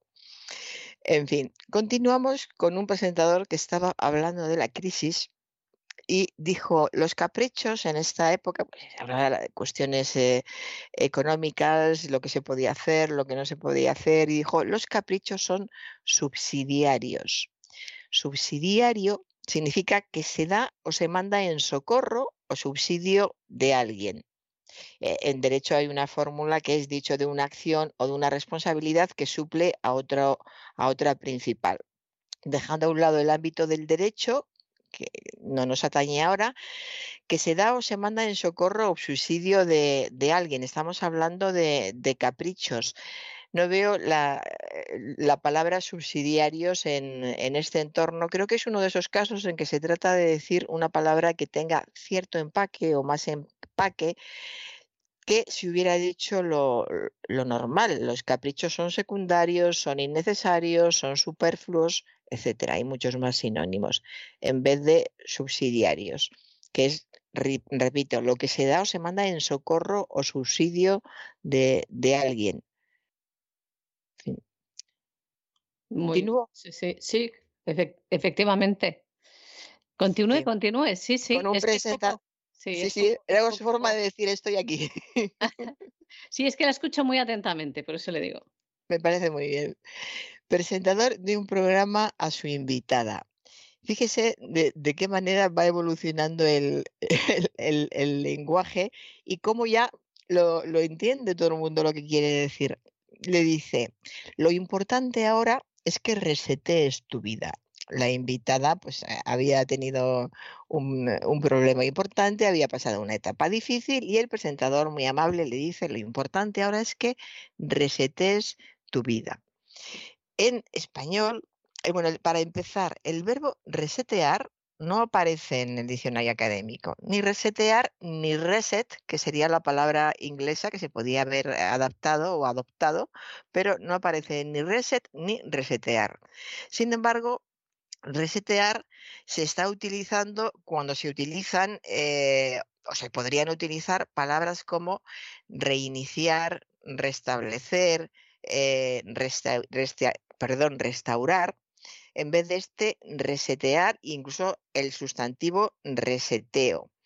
¿Son, eh, ¿son adecuados? Eh, sí, son adecuados, pero hay que tener en cuenta que todavía no están en el diccionario académico y hay que tener en cuenta que tenemos detrás una lengua muy rica que, que puede perfectamente tener términos para estas situaciones que además son situaciones de la vida cotidiana. Si estuviéramos hablando de algo técnico, del lenguaje técnico o científico, ahí tenemos que utilizar necesariamente muchos términos que acaban de llegar, que es lógico que no estén en ningún diccionario y hay que utilizarlos. Pero en este caso, hablando con, con una señora que va a empezar su vida otra vez porque le han, pasado, le han pasado una serie de cosas negativas, pues lo normal es decir, lo importante ahora es que reinicies tu vida, que te recuperes, que te restablezcas, hay muchas palabras cotidianas y correctas que utilizar en vez de este mm, resetear, resetear tu vida. Es Y- como más humana esas palabras que usted propone. En esta vida tan tecnológica estamos tendiendo, yo creo, a... Antes humanizaban al coche y, ahora eh, yo creo que nos vamos al tema tecnológico. Está tan metido en nuestra vida que dice usted que no estaba en el diccionario, pero no tardará, ¿verdad?, en que lo Claro, pongan. claro. Ahora al contrario, ahora estamos humanizando al, al ordenador. Se entiende muy bien. Bueno, yo recuerdo, no hace, iba a decir hace unos años, no sé cuánto tiempo hará, que en una ocasión alguien me dijo, pues resetea. Y yo dije, ¿que haga qué? Porque en ese momento resetea, o sea que ya lleva, ya lleva años. Eh, está bien buscado, pues cuando te dicen que resetees tu ordenador es que lo apagues y que vuelvas a empezar otra vez. Esa es la clave, volver a empezar otra vez. Entonces, eh, que la palabra está bien traída, sí. Que de momento no la tenemos en nuestro, eh, en nuestro léxico, que, el que aparece en el diccionario académico. Repito, que tenemos muchas otras palabras que son cotidianas, que además son las que utilizan muchas personas. Pues la mayoría de la gente que nos, que nos rodea, quizá los hijos que andan hasta los 20, bueno, hasta los 30, que, los hijos en general, digamos, hubieran dicho resetear tu vida. Pero el resto de, de las personas habrían dicho, pues tienes que reiniciar tu vida, tienes que recuperarte sobre todo, tienes que recuperarte, tienes que restablecerte, tienes que empezar de nuevo, que a veces las personas parece que tienen miedo a utilizar tres palabras en vez de una, como si se, se les fuera a ir la vida por decir, tienes que empezar de nuevo, tienes que empezar de nuevo. Son cinco palabras, pero que se dicen en, en segundos y transmiten mucho más, por lo menos yo creo que transmite mucho más Eso es. decirle a una persona, Sí. tienes que empezar de nuevo, en vez de decirle, tienes que resetear tu vida. Claro, estamos en los contextos y lo que decía antes, a lo mejor a una persona de 30 años, para una persona de 30 años le llega más y entiende más lo que es resetear, porque se imagina eh, un, un fundido en negro de, un ordenador que se ha cerrado y que se vuelve a empezar otra vez. Mm, Depende de las circunstancias de, de cada uno. Yo, yo por hoy me quedo con lo de reiniciar tu vida o restablecerse, etcétera. Y voy a acabar con, con una palabra que es de uso cotidiano, un elemento de uso cotidiano, un alimento, no, condimento, que es la palabra perejil. El perejil de todas las salsas. Tenemos además una frase hecha con esta palabra cuando se le dice a alguien que es el perejil de todas las salsas, es que es una persona entrometida que quiere estar siempre en todos los lugares aunque no le corresponda estar es el perejil de todas las salsas. En la época en que las suegras estaban mal vistas, yo creo que eso ya pasó a la historia como algo antiguo. Mire, otra palabra que dicen ahora los jóvenes, viejuno. A mí es una palabra que no me gusta nada, nada, me suena muy mal. Pero ahora si tuviéramos aquí a un joven de veintitantos, hubiera dicho, ah, eso es viejuno, seguro. Bueno, pues... Eh, yo he escuchado, perdona, un grupo de humoristas que han acuñado un término para sus sketches que es viejoven Viejo joven, sí. Lo he escuchado, viejo joven. Pues bueno, es una muestra de que el, lenguaje es, eh, es, dúctil, ¿no? Se puede manipular y se va adaptando a las necesidades de, de cada día. Eso no está mal. Lo malo es perder perder otras cosas, perder otros términos que siempre han querido decir algo. Y lo malo es la, franja de, personas que se queda afuera, porque cualquier joven entiende viejuno, pero no cualquier persona mayor va a entender el, el viejo joven por lo menos hay que repetírselo dos veces para que se dé cuenta de que se ha formado con, dos palabras. Pero bueno, al fin y al cabo, a mí lo que sí me gusta es que el lenguaje está vivo y que esté vivo, y todo esto lo, lo demuestra. No tan vivo como para que si uno decide que perejil se escribe con G, lo escriba con G, y como a mí me ha dicho alguien, en mi casa de toda la vida se ha escrito con G y yo le respondí, y tanto habláis del perejil y tanto escribís sobre el perejil en tu casa, pues nunca se sabe, hay familias, cada familia es un mundo. Bueno, la lista de la compra se lo, lo colocan, ¿no? En el papel. Por ejemplo, pues perejil, perejil se escribe con J. Hay, eh, hay un verbo que es perejilear, o no sé si es verbo, pero sí hay una expresión que se utiliza en Andalucía, que es decir que una persona se puso todos los perejiles para salir de paseo o para ir a la feria. se fue a la feria con todos sus perejiles. Pues era que se puso su traje de volantes, su mejor traje, sus pendientes, sus joyas, todos sus perejiles. Y, luego está el perejil que, utilizamos, eh, yo diría que a diario para, para cocinar. Perejil con J, sea el de la feria o sea el de cocinar, perejil con J. Y... no se pongan el perejil en la cabeza cuando vayan a la feria en vez del clavel, por favor. Oye, si adorna, si adorna el clavel, un buen clavel rodeado de perejil. Perejil, pues lo mismo. el perejil es, bonito. A mí cuando me dan un ramo de, de, perejil, eh, me voy muy contenta. Tengo la impresión de que tengo un, un ramo. Y que tiene unas flores, ¿no? Sí, sí, que tiene eso. Es un ramito que si después lo pones en agua y pones un par de claveles blancos, eh, ya tienes un ramo en, en la cocina o donde lo quieras poner. Pues y conozco a una señora que eh, a la que le dan eneldo por cuestiones de, su origen, naturalmente no puedo decir cuál es su origen. el cilantro también, está, a mí me gusta más el cilantro. a mí el, sí, el eneldo es que huele, huele muy bien, sí, el cilantro también. El caso es que ella pide eneldo porque en la cocina de su país se utiliza muchísimo el eneldo, a mí me gusta mucho como condimento y como es muy buena clienta, le dan unos ramos de eneldo, entonces a ella la compra se la llevan a casa, hace la compra y se lo dejan allí, se lo llevan a casa. Pero ella se, lleva su, su eneldo tan feliz, que es un ramo inmenso, y sale del supermercado como, como si saliera de, pues qué sé yo, de los Oscar, por lo menos. Es un buen detalle, es un buen detalle, la verdad. En fin, doña María Jesús, pues hasta aquí he llegado. Pues, pues la verdad que, ha sido un viaje muy interesante con muchos términos y hemos aprendido muchísimo. Y yo también quiero regalarle en un perejil, pero le voy a regalar una canción, si me lo tiene a bien, a usted y a todos nuestros oyentes. Por favor. Y como queremos que siga llegando con sus palabras de aire fresco, vamos a abrir las puertas de la voz para usted y le voy a dedicar una canción que se llama Abriré la puerta no sé si la conoce, la canta David Bisbal y el cantante mexicano Alejandro Fernández, que es hijo del gran Vicente Fernández, cantante. Ah, ya, los he visto. Es una que bailan mucho, ¿no? Es muy bailable. Es como... Es... Porque David Bisbal la baila. Sí, sí, sí, sí. Bailar se puede bailar todo, pero esta es para bailarla lento. Así que se la dejamos para usted y para nuestros oyentes. Un abrazo, muchas gracias, doña Sagrario. Un abrazo muy fuerte. Abriré la puerta hasta que quieras volver. Así pase un siglo, yo te esperaré. Pues no ha llegado el día en que puedo olvidarte. Me has dejado un vacío que nunca imaginé. Yo que jamás pensé que pudiera llorarte. Hoy estoy aterrado aceptando mi error. Viendo caer la lluvia, se me ocupan los días.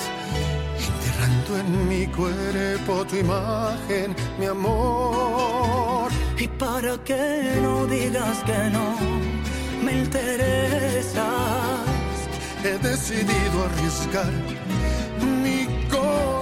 Pues un día más continuamos en este programa La Voz. Hemos llegado hasta aquí, hasta el final, con esta bella melodía, esperando que haya sido de su agrado y les esperamos mañana. Eh, me despido en el nombre de todos los que hacemos este programa y el de don César Vidal y recordamos ese mensaje tan bonito que les lanza siempre cada día. God bless you. Que Dios les bendiga. para obligarme a seguirte por amor.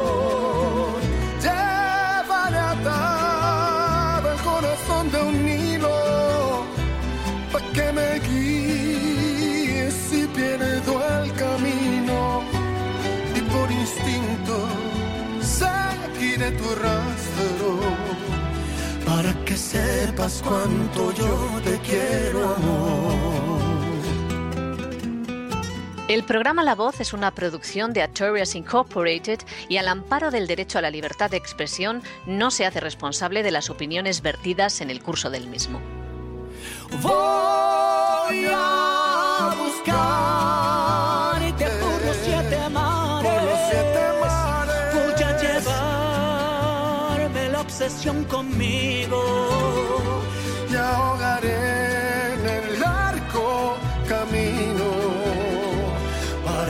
Para obligarme a seguirte por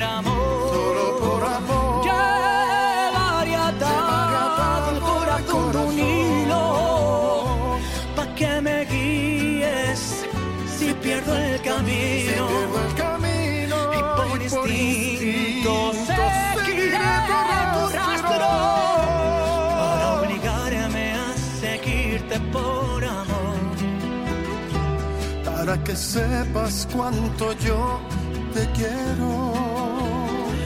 Para que sepas cuánto yo te quiero